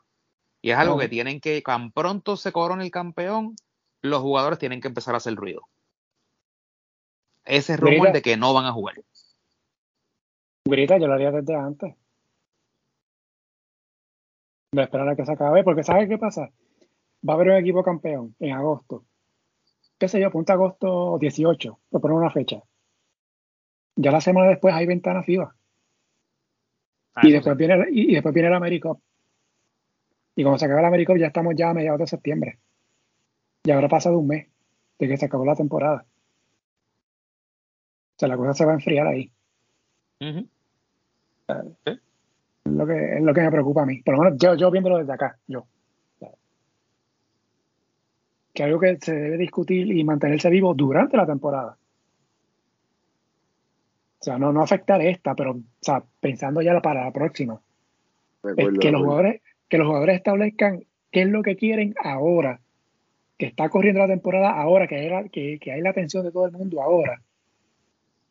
Y entonces, este, pues, y de hecho, ¿qué, ¿qué más yo haría? Digo, no sé cómo esto puede afectar o no, o cuántos problemas traiga, pero hacer, hacer algo similar de lo que hicieron Juego de Estrella, pero hacerlo en la ventana FIBA ahora ahora en julio. ¿Pero en qué sentido? No, no sé si alguna camisa o más que ah, complicado. ok, ok, ok. O sea, algo. Que, alguna expresión, alguna expresión. Alguna, exacto, alguna expresión. Pero, pero, ahí no sé, ahí no sé si, si haya alguna algún tipo de reglamentación dentro de la federación y la selección nacional en cuanto a protestas o cosas así sobre eh, pues cosas de afuera. No, sí, te entiendo, pero pasa que te mencioné al principio que no sé cómo eso se pudiera hacer, se pudiera afectar, pero no sé, este, qué sé yo, un ejemplo aquí tirando a, lo loco, no sé. Eh, presentan a los equipos, ¿verdad? Al principio del juego. Y presentan los 12 de Puerto Rico, y antes de empezar el juego que vengan los, dos de Puerto Rico y saquen una, campal, una, una pancarta que diga queremos agencia libre, queremos libertad, qué sé yo, algo así. Y entonces después empieza el juego. O sea, tratar de, de, llevar ese mensaje también en ese escenario, para que se mantenga vivo. Porque va a haber gente que va a estar pendiente a la ventana, obviamente. Porque es la selección. sí, sí. No sé, yo tirando aquí de, que se mantenga vivo, de que no, de que no se quede, queremos libertad en el juego de estrellas y que no volvamos a hablar de eso en agosto, tres meses después. Cuando ya quizás se enfríe la cosa. Pero por lo menos es como yo lo, yo lo veo. Eh, vaya atrás, te quería preguntar. Esta temporada hemos visto muchos equipos, gerencias, eh, tirando a los jugadores debajo de la guagua, como se dice en inglés, ¿no? Eh, under the bus, con muchas expresiones públicas sobre jugadores. Eh, pasó con Guayama y Jean Clavel, eh, lo de Pelacoco San Germán, recientemente lo de Asaya Anderson con Mayagüez. Como jugador, ¿cómo, ¿cómo uno ve eso? O sea, de que tu patrono básicamente diga públicamente que no quieres jugar aquí o que eres problemático, que faltaste a práctica. Yo puse un tweet hace cuando eso pasó, por ah. ejemplo, lo de, lo de Manderson, eh, que como se, sabes, si a un jugador que, que haga eso, que hable mal del equipo, se le llama indisciplinado o poco profesional, ¿cómo se le llama al equipo que lo hace? Eh, porque creo que está mal de ambas partes. Eh, eh, al menos de que sea algo pues bien público, pues no debe, no creo que deban de haber expresiones así. Si ya tú dejaste libre al chamaco, pues mira, pues ya lo dejaste libre, el desearle éxito. Pone un post como que fue dejado en libertad, le deseamos el mayor de los éxitos, más nada. Y ya, que se ha visto anteriormente. No hay que poner que el, tipo no trabaja, que el tipo es esto, que el tipo lo otro. No, porque como quiera, por ejemplo, el coach se habla, los apoderados se hablan. Si tú quieres decir eso y, un apoderado te llama, un coach te llama para decir, mira, cómo este jugador, tú se lo vas a decirle en privado. No hay que hacerlo público, en mi opinión. Eh, lo de Pelacoco yo creo que ya fue un poquito más complicado porque eso fue, fue, más eh, eh, entre ambas partes. Pero obviamente la reaccionó después. Pero para mí estuvo fatal hacer un recuento eh, con fechas, con nombres, con todo, de todo lo que ocurrió. Eh, creo que, yo no creo que nunca haya visto algo así en, mis años de, jugar y, y, pues de lo que yo viendo BCN. Eh, pero denota mucho de, de la presión a lo mejor que sienten los las administraciones de la fanaticada. Porque a lo mejor los atléticos se vieron en la necesidad de hacer eso, porque Pelacoco no estaba en cancha. Y como un pueblo tan chiquito, la fanaticada y la administración de este año son de San Germán. La fanaticada está Puerto Sitio, oye, pero esto, oye, pero Pelacoco, Pelacoco, ¿qué pasó? No está, bla, bla. Y entonces a lo mejor se vieron con la necesidad de, espérate, todo el mundo está preguntando, nosotros no somos los malos de la película, en su, en su, o sea, en, su, en su verdad, la verdad de ellos. Vamos a hacer este statement y publicar todo lo que pasó, que para mí estuvo bien mal. Pero eh, no hay necesidad. Para mí es, más la presión que, que, que, a lo mejor recibieron de, de la fanaticada que hacer eso público por informar a la fanaticada. Yo, yo ¿verdad? Con, mucho respeto, pero voy a discrepar un poco de, lo que tú dijiste y te explico. Cuando, me, cuando dices que a lo mejor San Germán se vio en la obligación de hacer eso, yo, yo honestamente entiendo que, que nada justifica lo que hizo San Germán. Puedo entender lo que dices de que San Germán tiene una fanaticada bien exigente y demás cosas, pero... No, no, yo, creo que... yo no digo que lo justifico, yo digo que a lo mejor ese fue el la manera de pensar de ellos, lo que lo hizo llevar a tomar esa decisión. Porque estuvo mal, o sea, no, no, para nada estuvo bien, pero digo que a lo mejor eh, eso es lo que yo puedo pensar, interpretar, de que a lo mejor pues tuvieron presión y dijeron, pues olvídate, vamos a poner esto aquí para que la gente se calme y, no moleste. Sí, pero, eh, y te entiendo, pero no fueron elegantes y, y te añado lo siguiente, eh, tú estás solamente haciendo mención al, al, al manifiesto ese que zumbaron, que, que, con un timeline y todo de, todas las cosas del, del, jugador. No sé si sabes o recuerdas, eh, días antes de eso, uno de los que forma parte de la junta de, de, directores de ese equipo se fue en un rant ahí en, en su página de Facebook, en un dime y direte con, con un fanático. Eh, a discutir con el tipo y, creo que hasta le, le, habló malo y todo. O sea, a, sí, a eso es lo que me refiero, que, que, llegaron a un nivel bien bajo, tú sabes, bien bajo y, y, y mano, son cosas que, que nunca deben, deben de llegar, ¿sabes? Hay cierto grado de, elegancia. Eh, Oye, otra franquicia, eh, tú nunca viste eso, por ejemplo, eh, con Monroso en Arecibo o, o, con, o con, qué sé yo, con, con algún apoderado de, de, Ponce. Eh, lo, que, lo que Marcos trae, y es verdad, estamos viendo una tendencia peligrosa de, de reaccionar por redes, cuando yo creo que, como tú dijiste ahorita, mira, pues eh, estamos en filosofías distintas, le deseamos lo mejor al jugador. Y ya, no tienes que decir más nada. O sea, yo, yo soy de los que creo que el que explica complica, tú sabes. Entonces, pues no le quedó bien a San Germán, honestamente. Y no le quedó bien a Mayagüez cuando, con lo de Manderson tampoco. Oye, tú no, tú no tiras a, este, a, un, jugador así diciendo que. Eh, el, y el de Mayagüez también fue, fue malo en el sentido de que eh, no, el jugador este, no estaba dando el máximo, y lo otro, pero le deseamos lo mejor. Ajá, en serio, después que dices todo lo malo del tipo, ahora le deseas lo mejor. Tú sabes, eh, no sé, para mí que hay que ser un poquito más, más, elegante en, esas expresiones. Mira, otro, otro fue Terrence Jones con Mayagüez. Ah, yo sabía que con Mayagüez había pasado dos veces, exacto. Que decían que rehuía el contacto debajo del canasto. Que debajo del canasto y, y entonces el, el, gerente general en un programa de radio eh, dijo que era que el que no se estaba tomando las pastillas para su condición mental. Imagínate. Sí, Perdón que me ría, pero es que de verdad que es que. No, chico, tú sabes. y uno, y uno ve los números de Terrence Jones.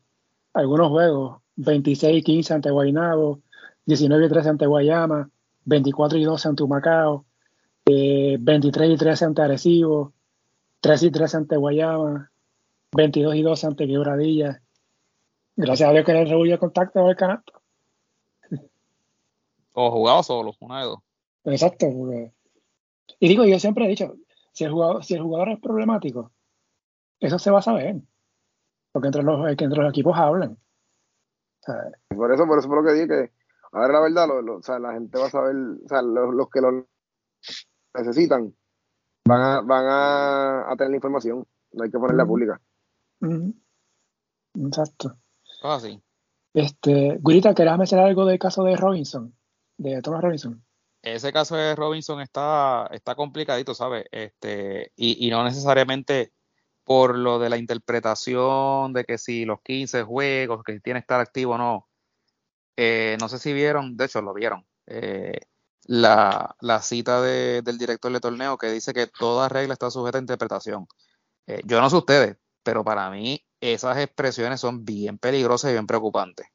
Eso de que todas las reglas están sujetas a interpretación. Primero que, todo, todo, ¿interpretación de quién? ¿Interpretación de qué? Eh, no sé. Eh, yo veo este, este, este, este, muchacho que está de director de torneo eh, tomando decisiones que son ¿cómo le podemos llamar, Marco? atolondradas esas decisiones, este, por ser un poquito delicado, ¿no?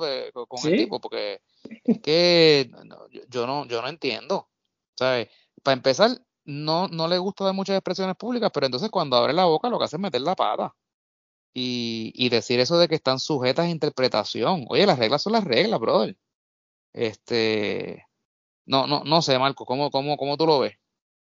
No, yo creo que habría, habría que esperar a que se cumpla esa fecha, esos juegos de, de Robinson, y lo digo entre comillas, ¿no? Porque entonces, pero no sé si está suspendido o no, o es que quedó libre, de verdad que yo, yo no entiendo. Yo no entiendo el estatuto del jugador, él está activo, no está activo, está firmado. Bueno, no está activo, porque no, no puede estar activo porque hay dos, quebradías tiene dos refuerzos. Bueno, pero entonces técnicamente para que contaran los juegos de suspensión tendría que estar activo en un roster.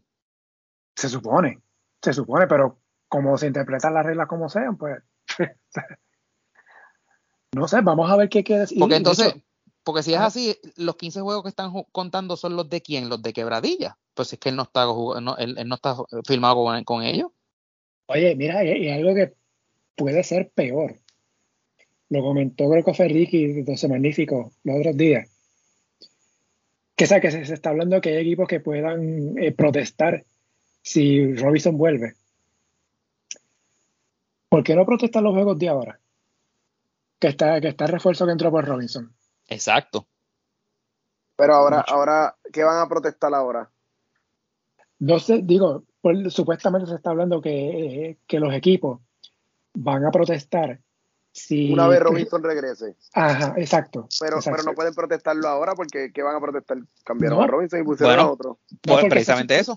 Por eso. Porque no podían sustituirlo. Exacto. Ah, bueno, pero, pero, no, eso, eso lo entiendo, pero si la liga no, no, no hizo eso como, o sea, no, no sé, no lo enfatizó o no hizo la regla valer, si es que esa regla existe, todavía no sabemos. A mí alguien me comentó. ¿Qué contratos, qué, qué, qué, reglamento se está utilizando? Claro, claro, sí, sí. A mí me comentaron que fue que, que supuestamente que los apoderados como que dieron su anuencia a que sustituyeran a Robinson por otro refuerzo.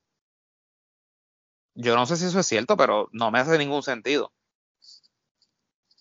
Así que, Marco, si eso fuese cierto, esa sería la razón por la que no están protestando los juegos que está jugando el, otro refuerzo. Pues puede ser. Sí, puede ser. Pero no me hace ningún sentido que los, que los apoderados hayan accedido a eso. Que de verdad no, no, sabemos. Ah, hay que esperar a ver qué pasa con, con Robinson. Pero se pudiera formar tremendo revolú la próxima semana con esto. Hay que, hay que ver, pero gracias al director de torneo que tenemos. Y, adelanto, eh, la última semana que grabamos, eh, cuando grabamos con Luis, esa fue la noche, eh, esa fue la noche, que, que, comentamos lo del... No, espérate, exacto, la noche que grabamos con Luis fue el juego que Quebradillas no, no se pudo jugar por el liqueo del, del, de los aire acondicionados. Sí, que fue miércoles. De Bayamón. Sí, yo creo que sí. Tú pusiste un tweet de que habías escuchado o habías leído en algún sitio de que, aunque el juego no había comenzado, hay un acuerdo para que los ah, jugadores. Sí.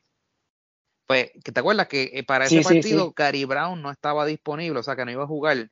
Así que tú dices que técnicamente cuando sea la reasignación del partido, Gary Brown no puede jugar aunque esté disponible. Pues para, para, no, no, yo. Eso lo dije, eso lo dijo Bayamón. Ok. Explica, y, haz el timeline. Y eso, y eso yo, yo, ¿cómo te digo? Dentro del conocimiento que yo tengo o de lo que yo pensaría, eh, que yo lo comenté en, en, Twitter que estamos hablando, se supone que, eh, y Modesti dijo que en otras ligas en Europa eso se hace así, si ya los equipos antes de cada juego tienen que entregar el roster activo de ese día. Si cada día entregó su roster, porque ya el juego iba a comenzar y vayamos dentro de su roster. Se supone que cuando se reanude ese juego, se jueguen los jugadores que estaban en el roster activo. No pueden jugar los jugadores que estaban lesionados ni nada de eso. Aún el juego no haya comenzado, porque ya se entregaron los rosters oficiales a la mesa de, los, de, anotaciones.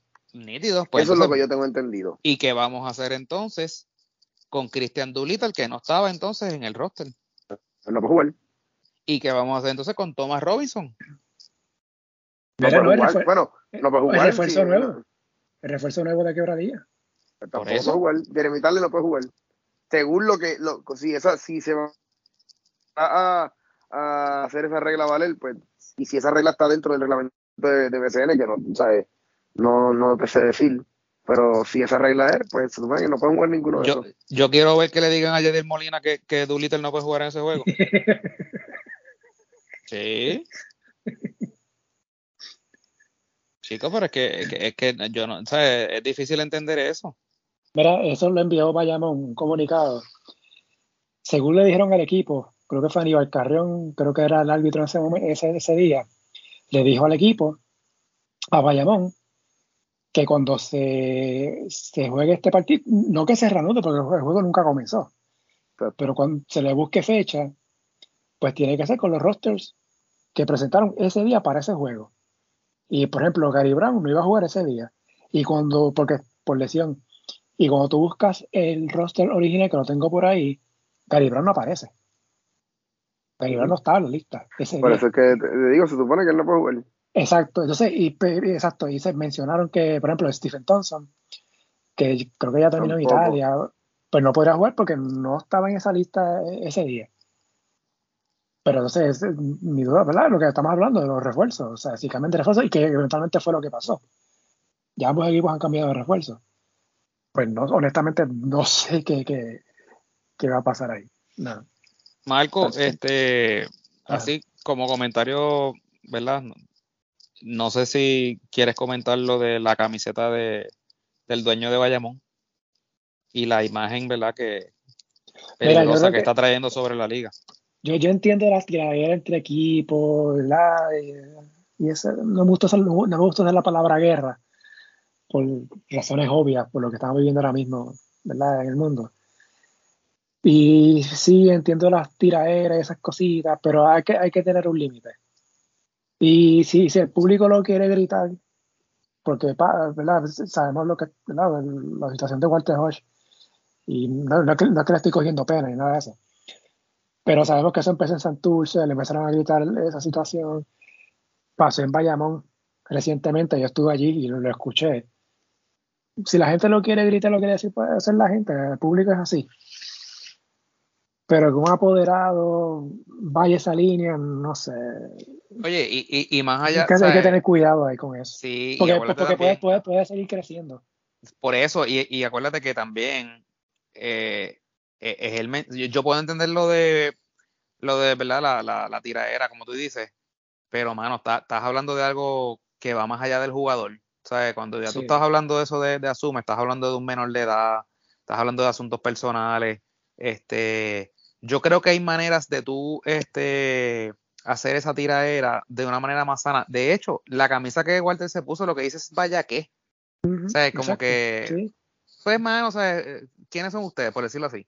O sea, nosotros somos los campeones y ustedes qué, tú sabes, así yo lo veo.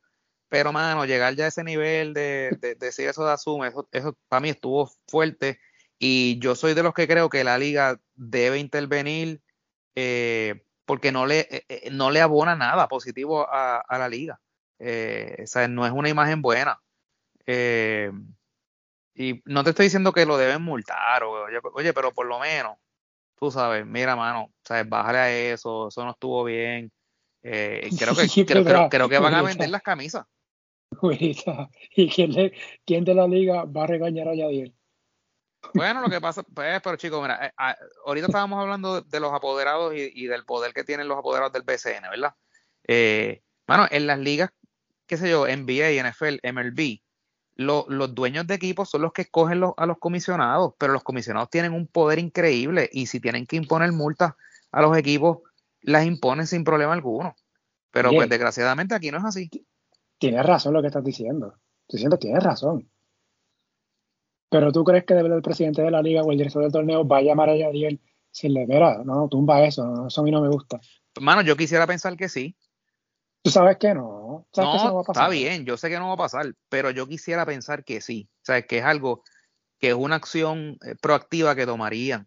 oye, por el bienestar de la imagen de la liga. O sea, eh, es, lo que te digo. No es por regañarlo, no es, no es por quererte hacer el, eh, el que yo soy el, el, que manda aquí es por, mano, es como decirle, chico, no hagas eso, mano, o sea, no nos ayuda en nada eso. Ustedes tienen otras maneras que ustedes pueden hacer esas rivalidades. Tú sabes, porque eh, tú sabes lo que pasa, Marco, que el efecto colateral que puede tener eso es, oye, los, los fanáticos ven que el apoderado hace eso, pues, mano, creen que tienen más libertad que todavía. Y entonces van a hacer cosas que va a ir escalando. Aparte de que tú no sabes cómo el jugador que lo están atacando en su carácter personal, no baloncerístico. Tú no sabes cómo el jugador va a reaccionar. Es un ser mm. humano también, mano. O sea, eh, tienen que pensar en eso también. Uno no sabe lo que, lo que puede traer eso eh, en cola. ¿Qué, qué, qué tú crees, Andrés? Eh, de acuerdo. No, no, no, creo que debían de llegar hasta allá. Sí, Pero a lo mejor tras bastidores hay otras cosas que nosotros no sabemos eh, yo, te soy bien honesto, yo pensaba... En de promoción, este... Pues tú sabes que eh, yo, yo, yo pensaba que yo pensaba que era eso. Yo pensaba que era eso hasta que vi la camisa de Yadiel. Porque, mano, ya ahí, ya yo de diablo, ya, ya, mano, yo, yo no creo que Walter se preste para tanto. Tú sabes, esté dispuesto a estar de acuerdo, con eso. Este, mano, no sé. Pero para mí no, no, como, como apoderado no debería llegar a ese nivel, eh, porque no estás, no estás eh, discutiendo con un apoderado, estás discutiendo con un jugador. Claro. Eh, y, los dos son bien, pues, les gusta la controversia, obviamente. con Walter lo puedes ver en, en, cancha y con Yadier pues se ha visto a través de los años. Pero pues no, no, se puede mantener sana. Eh, y dejarle eso a los fanáticos. Exacto. Eh, como, como dijo Marco, o sea, dejarle eso a los fanáticos, que los fanáticos se encarguen de eso. Sí, sí, sí, me dices que ya él se puso una camisa que decía Capillorones. Pues, pues esa, esa, pasa con ficha. Esa pasa con ficha. Pero a ese nivel, no sé, no, no, no, no. Hay que tener cuidado, ¿eh? porque va a seguir, puede seguir aumentando, aumentando. Y estamos hablando de equipos que muy bien pueden estar en la final. yo, no me quiero, yo no me quiero ni imaginar esos dos equipos, esas fanaticadas en una final, ¿sabes? ¿Tú te imaginas que Yadier ponga la torta a los chavos 10.000 camisas eh, con, con, con, ese, con ese dibujo en un juego en Bayamón? Que la regalen antes de juego. Que la regalen antes de juego, exacto. No, no, no. Tienes que tener cuidado con eso. ¿algún? ¿Algún comentario de Benito como comentarista? Si tienen alguno. De, San Benito. Sí, San Benito. Yo, no, yo no vi el juego, así que no, no te puedo decir. Lo escuché, lo escuché, no, no lo hizo mal, estaba bien envuelto en el juego. Eh, y, y, dentro de todo, pues fíjate, hablaba bien de Santurce, obviamente, pero cuando los de Carolina hacían algo bueno, pues le daba sus props también. Este, obviamente decía, decía cosas como que, ah, ya, que, bueno estuvo eso, aunque no me guste, o cosas así. Eh, y se veía que la estaba pasando bien. Él fue el, el YouTube oficial del, del equipo, so, para mí está mejor que Ciribillo, so, para que tengan Ciribillo pueden tener los eh, obviamente Ciribillo causó un revuelo y, tiene su, su, fanaticada y eso, pero pero pues, eh, no lo hizo mal, Bad no lo hizo mal. No, o sea, para su estilo lo hizo bien. O sea, no, fue vulgar, no, no, usó palabras de más. Eh, se lo gozó, fue como hablamos antes, antes de empezar a grabar, fue como ver el juego con un pana. Se lo estaba disfrutando, sí. Oye, y, estaba gozando, o sea. y, tuvo, y tuvo un efecto en la taquilla. En última instancia, pues, claro. tú sabes. Oye, y tuvo un efecto en los medios de comunicación. que venía, por ahí. Sí, es que, es que no, puedo, no puedo quedar con esa. Ah, o sea, estamos hablando. Todo, muy de más. En, en Guapa, Andrés, no hablan de BCN, por la razón que sea. Desconozco cuál es el motivo. Bueno, el ¿Ah? motivo es que no quieren darle promoción a una liga que transmite por otro canal. Eso es todo. Está bien, sí, yo entiendo eso. Yo, yo entiendo, yo lo entiendo. Pero es que eso, o sea, no, esa es mentalidad pequeña. Esa es mentalidad pequeña. Sí, exactamente. Gracias, es mentalidad pequeña. Tú no ves eso con TNT y NBA y ESPN. E, NFL, la NFL se transmite por CBS, NBC, Fox, eh, Grandes Ligas, Fox, TNT. Eh, se dan, y se dan crédito. Exacto. Y se tiran entre sí si tienen que hacerlo. De hecho, mira ahora mismo el BCN, transmite por Telemundo y Teleisla. Y se dan promo entre ellos. el próximo juego por Teleisla, aunque sea en Telemundo, lo mencionan. Y estamos hablando que esto es el BCN, que es la principal liga de Puerto Rico. ¿Cómo tú vas a tener una sección de deporte y que no hablas de BCN? No me hace sentido. Entonces, viene San Benito a ser comentarista narrador de un juego, y ese por querer clics, generar el contenido para tu plataforma y tallarlo para que la gente entre, ahí sí menciona, ahí sí, ahí sí lo menciona. Entonces mencionas porque fue, estuvo de compañero un empleado tuyo e, e ignoraste a, una muchacha que estaba ahí. Que el caso de Xiomara Río. O sea, y para colmo saca una, y la embarras ahí, y para colmo sacas una promo diciendo ahí, este, cuando San Benito quiere estar en el baloncesto, se une con uno de los nuestros. Mire, ¿qué es eso? Esas son cosas que pasan con los medios que, hermano, me dan vergüenza. Esa sed de, los ratings, los Es, es absurdo, es ridículo. de verdad, no, no, sé qué pasa por esa cabeza, para serte sincero. Honestamente, no, no, tiene sentido alguno. Alguno. O sea, o sea, menos que ya no van a hablar más de BCN. O sea, si San Benito no vuelve a un juego, a como comentar, me imagino que no, no, ya, no, no hay más BCN guapa, me imagino. O sea, es ridículo por demás. Y no sé qué, qué habrá pasado ahí entre Guapa y el BCN, porque no llegaron a un acuerdo, no sé, no sé. Pero es, pero es como que o sea, la final, la final de NBA, que empiezan el jueves, que van por ABC, pues entonces NBC no va a decir nada de la final de NBA. Exacto. O sea, hello. Para, ser niños chiquitos, más, más, más, perdón, para los niños. Los niños, los niños pequeños son más inteligentes que eso. Te... Mira, este, me hemos extendido un poquito, ¿verdad? Porque hay varias cosas que, que queremos hablar con Andrés. Y este podcast normalmente no hablamos de la selección nacional ni de, las selecciones, porque esto es BCN. Pero no quería dejar pasar dos, dos temas. Eh, primero, las expresiones de Guayacán Santiago. Se anunció la, la selección de Puerto Rico que va al premundial sub-18, que es la semana que viene en México. Y pues hizo unas expresiones ahí, la parte final. Eh, deja buscarla por aquí rápido que no se ve. No se me pierda por acá.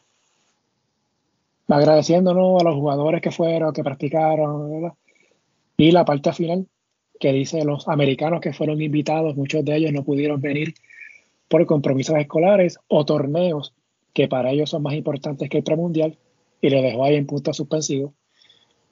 Es lo que me parece a mí claramente es una indirecta que es directa tirándole. Primero eso. Y segundo, los americanos.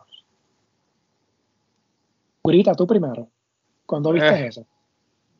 Pues, mano, causa, causa preocupación porque, este, tú sabes, eh, ¿qué, estamos queriendo decir? Que si tú no vives aquí, no naciste aquí, no, no, no tienes break, no tienes chance. Este, yo, yo creo que el baloncesto a nivel mundial es un poquito más inclusivo que eso y, aquí seguimos con esa mentalidad chiquita eh, de excluir. Eh, y, no sé, yo creo que lo hemos hablado en otras ocasiones, yo creo que los países buscan el mejor talento disponible. Y, no estoy diciendo que los de aquí no tengan el talento, lo que te quiero decir es que esas expresiones pues son preocupantes eh, y de hecho han causado un revuelo enorme en la tarde de hoy. Este, yo no sé, me gustaría escuchar la, opinión de, un, de un jugador, ¿verdad? Ah, ah perdón, antes que vaya Andrés, no solamente eso, es que estamos hablando que aquí se está eh, no negando, pero obviando nuestra realidad. Guste o no, guste o no. Hay un montón de puertorriqueños que se mudaron a Estados Unidos, tuvieron sus hijos allá y allí se desarrollaron como jugadores. Por la razón que sea. Por la razón que sea bueno, malo, whatever. y no dejan de ser puertorriqueños. Exactamente. Y yo quiero que alguien me diga aquí que forme una selección de 12 jugadores, femeninos y masculinos, con jugadores exclusivamente nacidos y desarrollados acá. A ver cuál lejos vamos a llegar. Porque lo mencioné en un tweet. Si no fuera por eso americano, y lo, hago entre comillas, ¿dónde estaría el baloncesto? ¿Dónde estarían las selecciones ahora mismo de Puerto Rico? Si no fuera por esos americanos, entre comillas hay que tener un poquito de más cuidado con eso. O sea, y se nota, y para mí es un comentario de, de xenofobia. Sí. Por lo menos para mí. ¿Qué piensas? No sé, si, no sé si Andrés quiere decir algo. eh, no, no, yo definitivamente pienso que, que, a lo mejor no midió sus palabras al hacer el, comentario. No sé porque obviamente no sé si él va a hacer expresiones después de a lo mejor si más gente pone presión y esas cosas, pero eh, eh, obviamente crea un poquito de división. Eh, al llamarlos americanos, porque aunque lo acepte o no lo acepte, pues como dijeron, los puertorriqueños que se mudaron o los que nacieron allá, que son hijos, nietos, pues eh, eh, siguen siendo pues, puertorriqueños eh, para los deportes y para todo lo demás, porque en realidad son puertorriqueños. Eso depende de cómo se consideren ellos, yo pienso. Ya es un tema más complicado. Pero en cuestión de lo que estamos hablando ahora,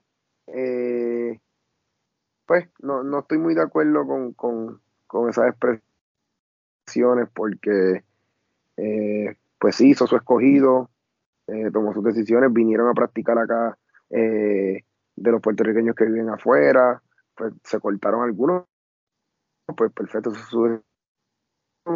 él el coach, él vio lo que él, a lo mejor no puede jugar su sistema, y en eso total de apoyo a eso.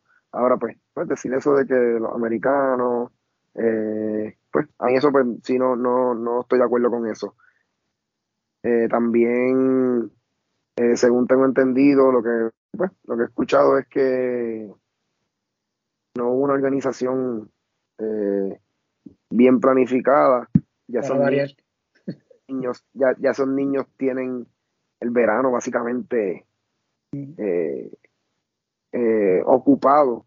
Los niños que están tratando de conseguir becas de universidades, pues ya tienen los torneos de IEU, los torneos de verano que van a ir si, si no se lo notifica con tiempo. Que aquí soy yo, esto, pero me mencionaron que no se hizo con tiempo, pero a lo mejor pues, no, te lo puedo certificar, no voy a tomar eso como cierto. Pensando yo acá, si no se hizo con tiempo la notificación de que, mira, he invitado, qué sé yo, no una semana, dos semanas, no, dos, tres meses, eh, para que pudieran hacer los arreglos eh, de venir a practicar con la selección, tengo entendido que los muchachos tienen que costear el pasaje, estadía, eh, todas esas cosas, pues ok, pero tienes que, si hay que conseguir dinero, si hay que conseguir, no sabemos la, la como, como la realidad económica de esos jugadores, pues si de un momento a otro se puede conseguir ese dinero para venir. Si, si se les notificó con mucho tiempo y aún no pudieron asistir, pues por la razón que sea, no creo que deba ser puesta en las redes sociales. Si tú, como dirigente, pues ya tomaste la decisión y tú sabes qué fue lo que pasó, no importa lo que la demás gente piense. Al menos de que vengan con cosas que te desacrediten a ti. Pero ponerlo así de la nada, pues no creo que, pues que, haya sido una buena decisión, en mi opinión. Igual acá es un tipo que, que yo respeto mucho y yo lo admiro un montón y él me entrenó a mí una vez y para mí excelente. Pero en eso pues no, no, no estoy de acuerdo. Y, y, no podemos crear esa división porque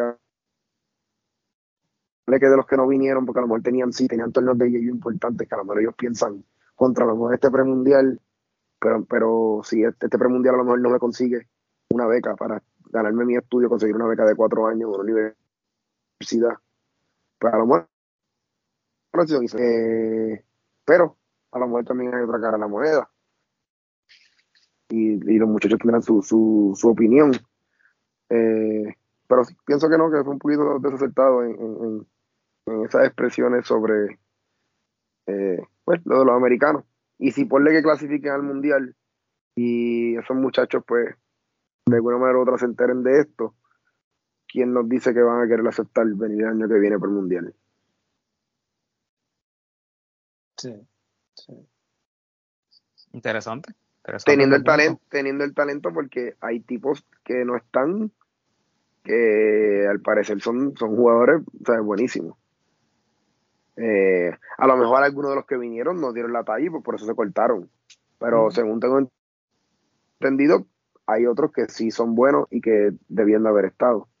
Eh, que por razón X o Y, que eso no es lo que viene el caso, porque la razón no es lo que viene el caso, pues no estuvieron. Pero eso no se hace público. Es como lo de los, lo de los apoderados.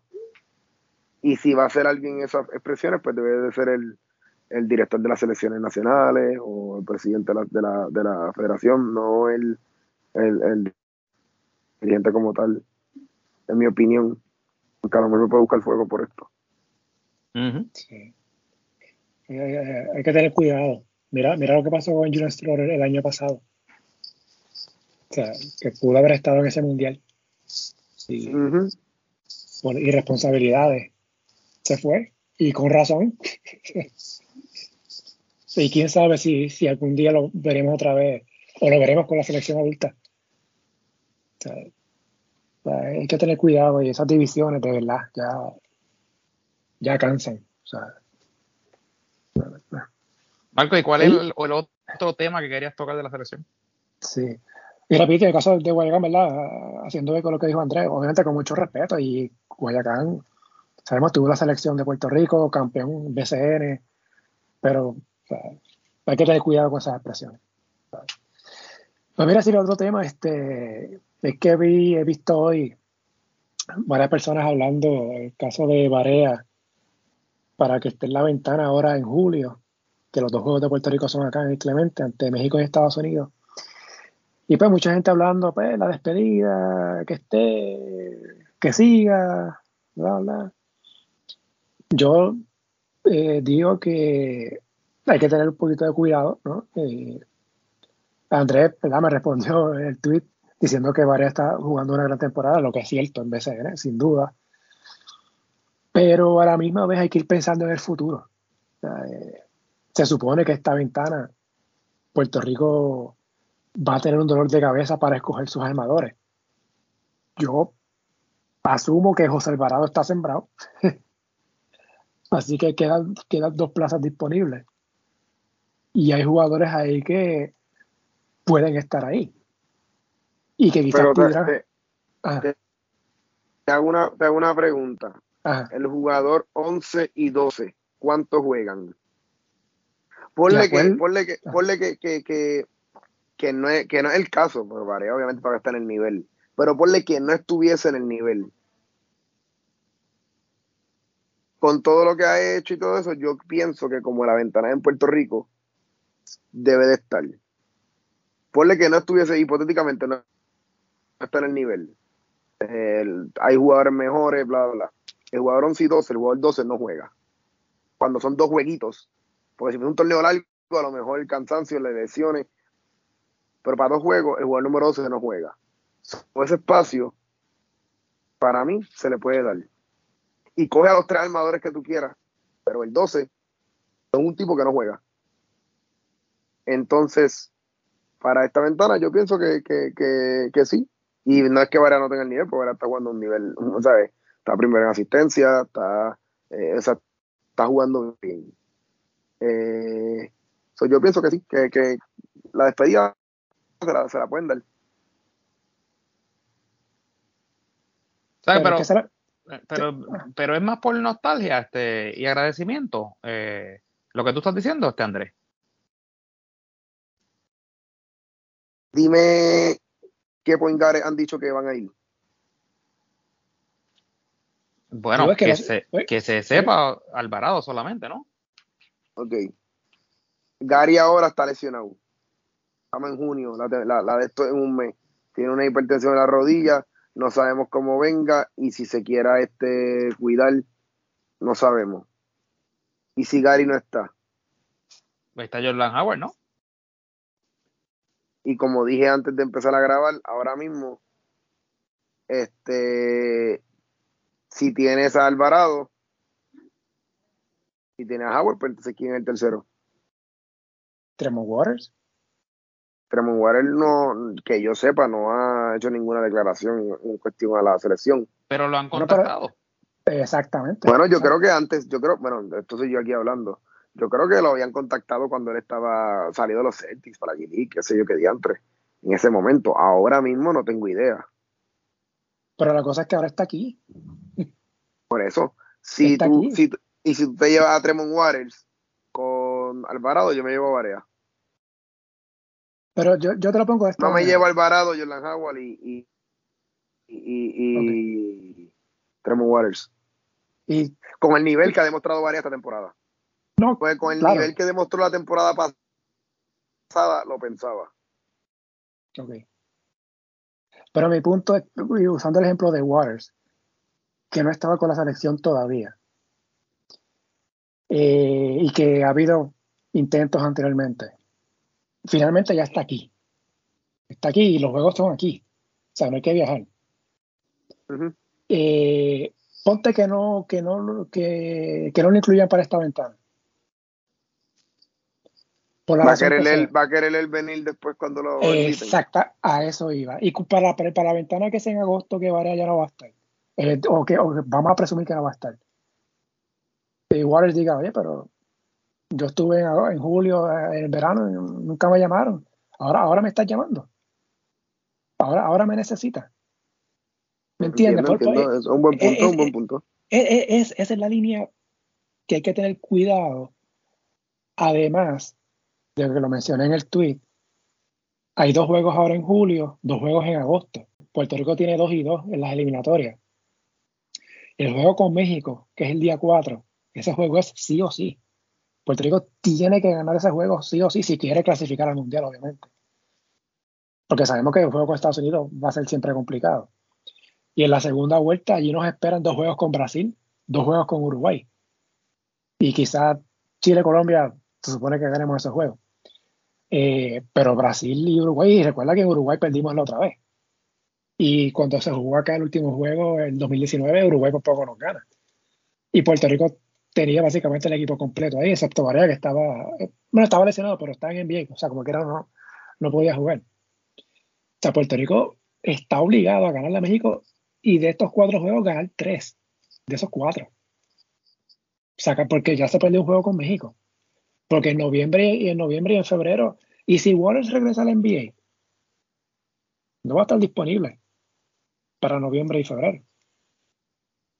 Y pero no, eso no lo podemos suponer, ahí no tenemos, ya para, noviembre pues no, no puedes saber, porque como quiera sea para NBA no, no puede jugar, o sea, no, es que no quiera, es que no pueda.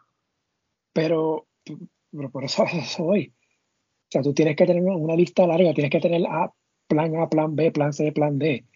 ¿Quiénes pueden ser tus armadores? ¿Quiénes pudieran estar disponibles? ¿Cómo, cómo, tú haces? ¿Cómo tú enamoras un jugador como Waters para que se, se, sienta esa pasión por jugar por la selección?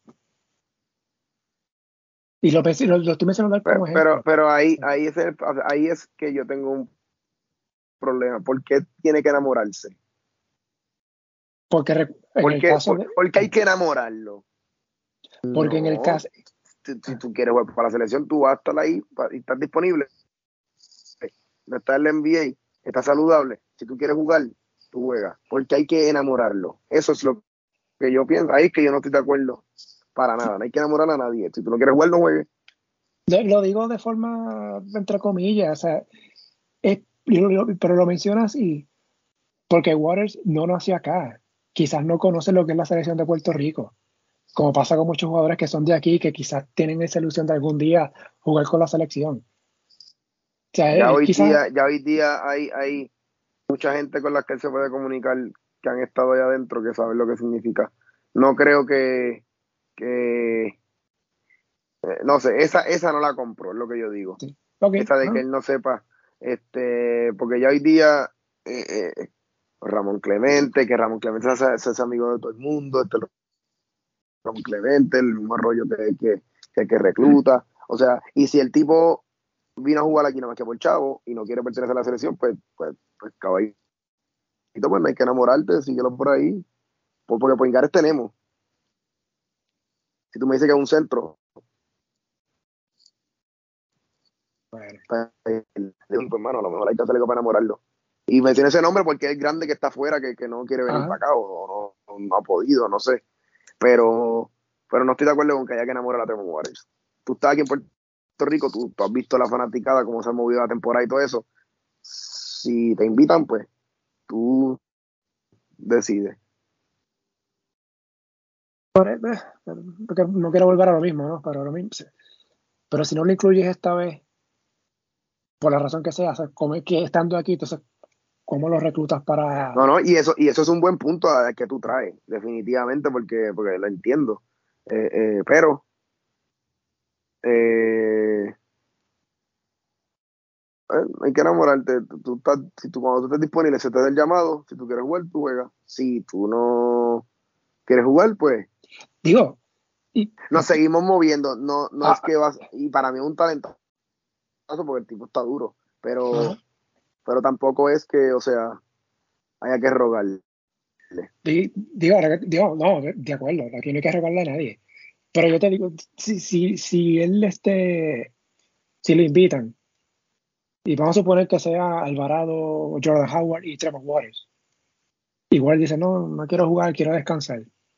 Bueno, pues ok. Pero entonces, está bien, llévate a Varea, se decía la despedida y yo no tengo problema con eso. Eh, pero, o sea, el, el, estamos en el 2022. Vamos a suponer, a partir de la premisa, que Waters va a estar en NBA o en G-League o va a estar jugando afuera en noviembre y en febrero. Y ponte que no esté disponible. ¿Cuándo entonces lo vas a integrar a la selección? El año que viene en el Mundial si se clasifica. está complicado, está complicado. Pero, hay, hay, tres convocatorias, Las dos ventanas y la América. y, y, el caso de Barea, no sé si recuerdan el año pasado, en la ventana de la América, la última, que fue el juego con, con Bahamas, que por poco nos quedamos fuera, Barea estaba explotado. Barea ya no podía con su vida, estaba explotado. No sé, quizás ahora está en mejor condición física y, puede, puede dar unos buenos minutos, pero no sé, yo, yo, yo, pero eso soy yo. Yo pienso, y como tú, como tú bien mencionaste, los jugadores 11 y 12 apenas no juegan. Pero yo prefiero en ese, en ese 11 y 12 a jugadores novatos, aunque Warriors no es tan, tan novato, porque ya está en NBA. Eh, prefiero que lo ocupen jugadores que son para futuro que jugadores veteranos. Bueno, para mí. Por eso soy yo. Pero no es cualquier jugador veterano. Ah, yo no, yo no estoy diciendo, diciendo lo contrario. Y para tiene su carrera, tiene su trayectoria y es uno de los mejores jugadores. Y, está jugando a un alto nivel. Ahí que voy. Si fuese, la, si fuese el año pasado, que el año pasado no, no lució súper bien hasta los playoffs, yo te digo, para lo pensar. Pero este año yo creo que, que, puede estar. Y le den su despedida y, ya, y eso es lo que yo pienso. A lo mejor pasa algo nostálgico, puede tener cierto punto de eso, claro que sí. Pero, pero con lo que hay, si Gary no va por la lesión, pues Agarito está este eh, retirado, Alvarado, Tremont Water, Jordan Howard, Macho de Jesús. Oye, ¿y ahora qué dijiste así? ¿Y, si Angelito desde momento dice que quiere ir? Pues, Mira, que, no, se vaya lejos. Se el, el, bolo, como dicen. Mira, y Chavas Napier, que está acá. Que está en Carolina ahora mismo. Ahí, ahí pues entonces pues van a tener una decisión bien difícil. Por eso es que digo que no hay que enamorar a nadie porque Gare ahí Bueno, pero sabemos que Napier estuvo dos juegos y no ha vuelto. No, no, no fue repechaje. Definitivamente. y Varea, ¿verdad? Como si juega quizás sea la última vez, quizás. Eh, ya, tiene dos menos. y, bueno, y también puede pasar que haya jugadores que estén en las ventanas de noviembre y febrero y lleguen estas ventanas y no los convoquen y se molesten y esos son los jugadores que hagan falta después para las otras ventanas. Bueno, pero eso siempre va a pasar, por, eso sí, es así. la cosa con las ventanas, porque si en un momento tienen unos disponibles y otros no, pues siempre van a haber unos convocados y otros no. Ya eso es del jugador, ser maduro suficiente para aceptar la realidad de que a veces sí, a veces no. Pero nada, la resumiendo, mi punto es que hay que tener cuidado ¿no? con, con, con esos sentimientos, esas nostalgias, porque estos juegos son importantes. O sea, esto no es un juego de fogueo, el de México el 4 de julio si fuera un juego de fogueo, whatever, que pongan ahí a lo que sea. Pero son juegos que hay que, ese juego con México es sí o sí.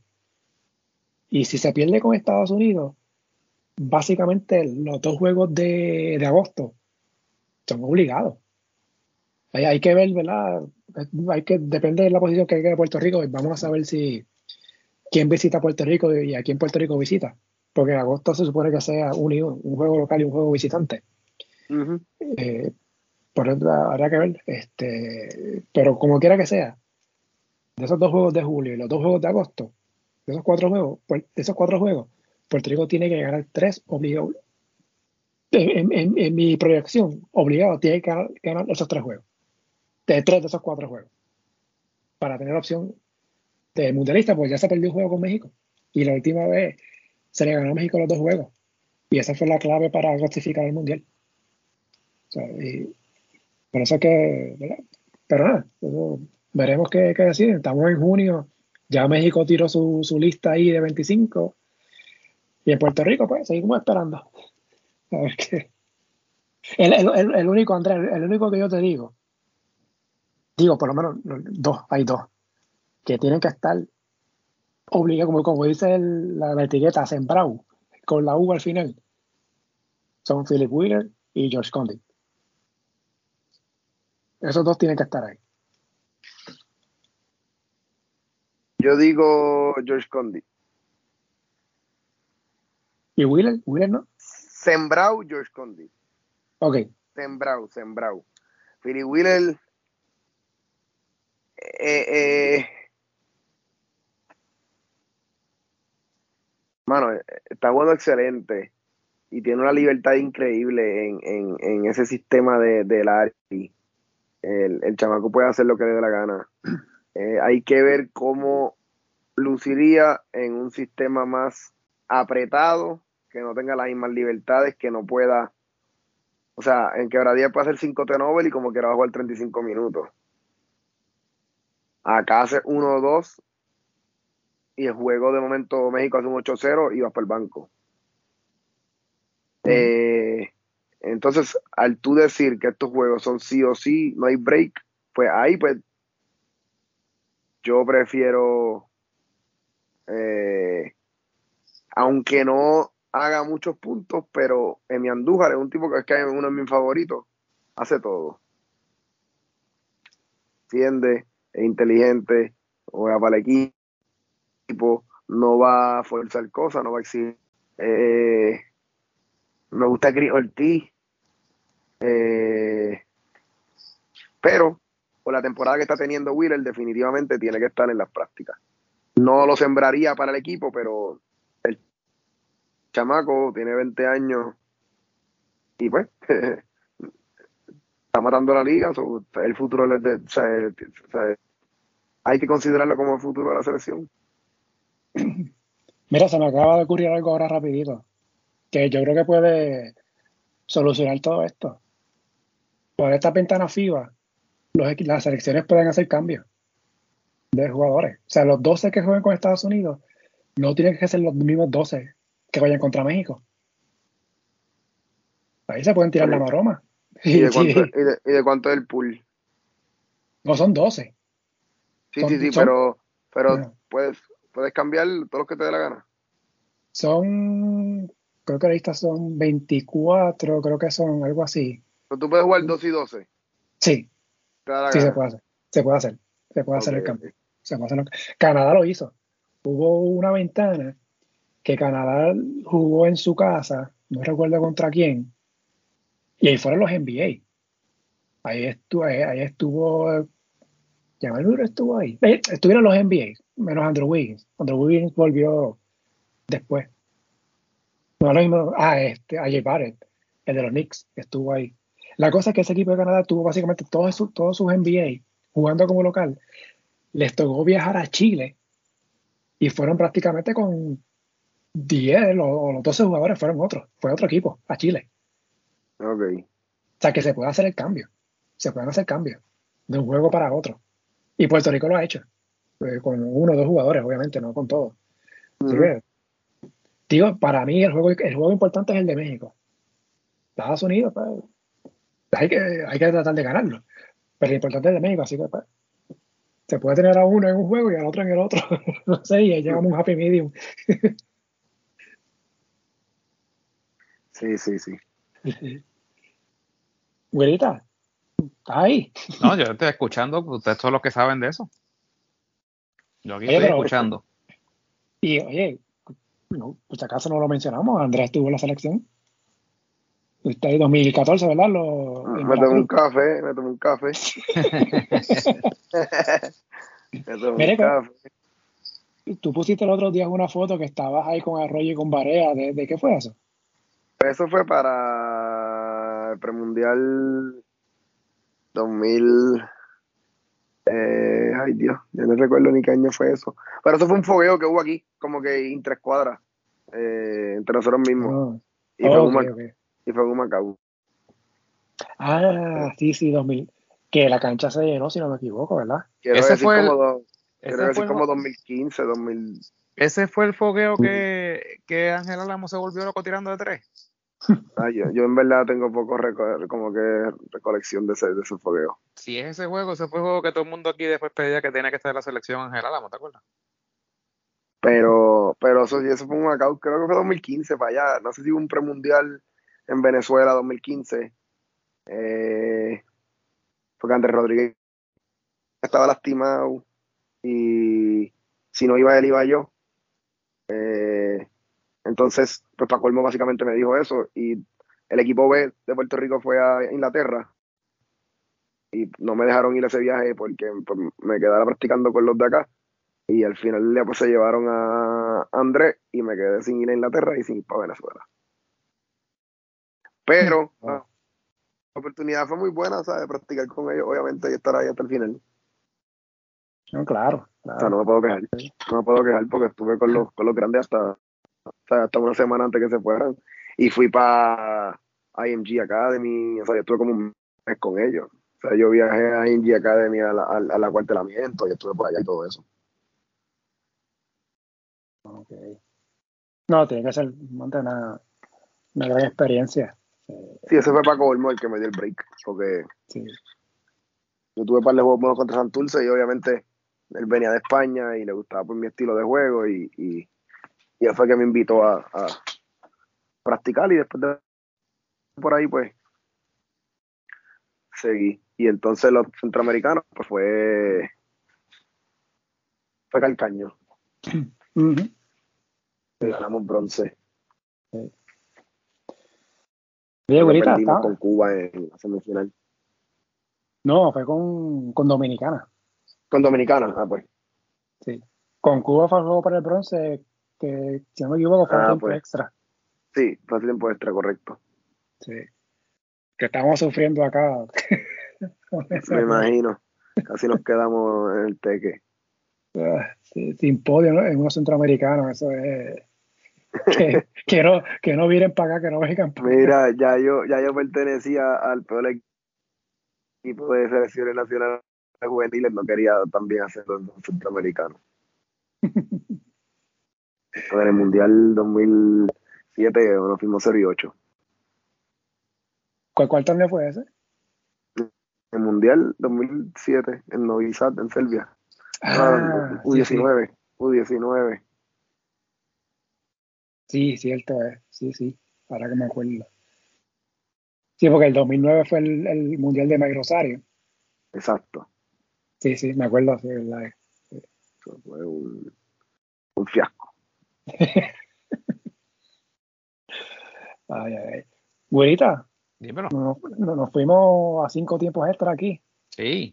Como, a siete. vamos para los, tres tiempos extra de Mayagüez y Guaynabo. no, yo creo que más. Yo creo que más de, de eso, pero nada, este, no sé si queda algo, yo creo que lo hablamos todo. Bueno, siempre se queda algo, pero lo que teníamos planificado, ¿verdad? Yo creo que se, se tocó todo. Estuvo bueno, estuvo bueno. ¿Verdad? Estamos Quedó, quedó, quedó nítido, quedó, quedó bien chévere. Sí. Hay, hay, hay, que hacer algo, güerita, este, por si alguien llega hasta la parte final.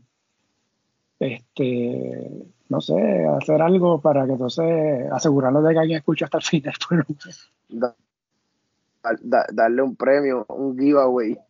Sí, un, almuerzo con la güerita. No sé. Mira a ver, mira a ver que el ministro le, le, le compra ahí una cajita de, de, de, algo en, en, San Germán.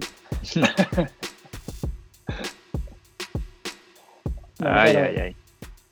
Yo creo que ya podemos ir cerrando. Este, Andrés, gracias por, por el tiempo, este, por haber aceptado, ¿verdad? La invitación. eh, y que se repita. gracias a ustedes por la oportunidad. Muchas gracias, muchas gracias por estar. Pasó bien.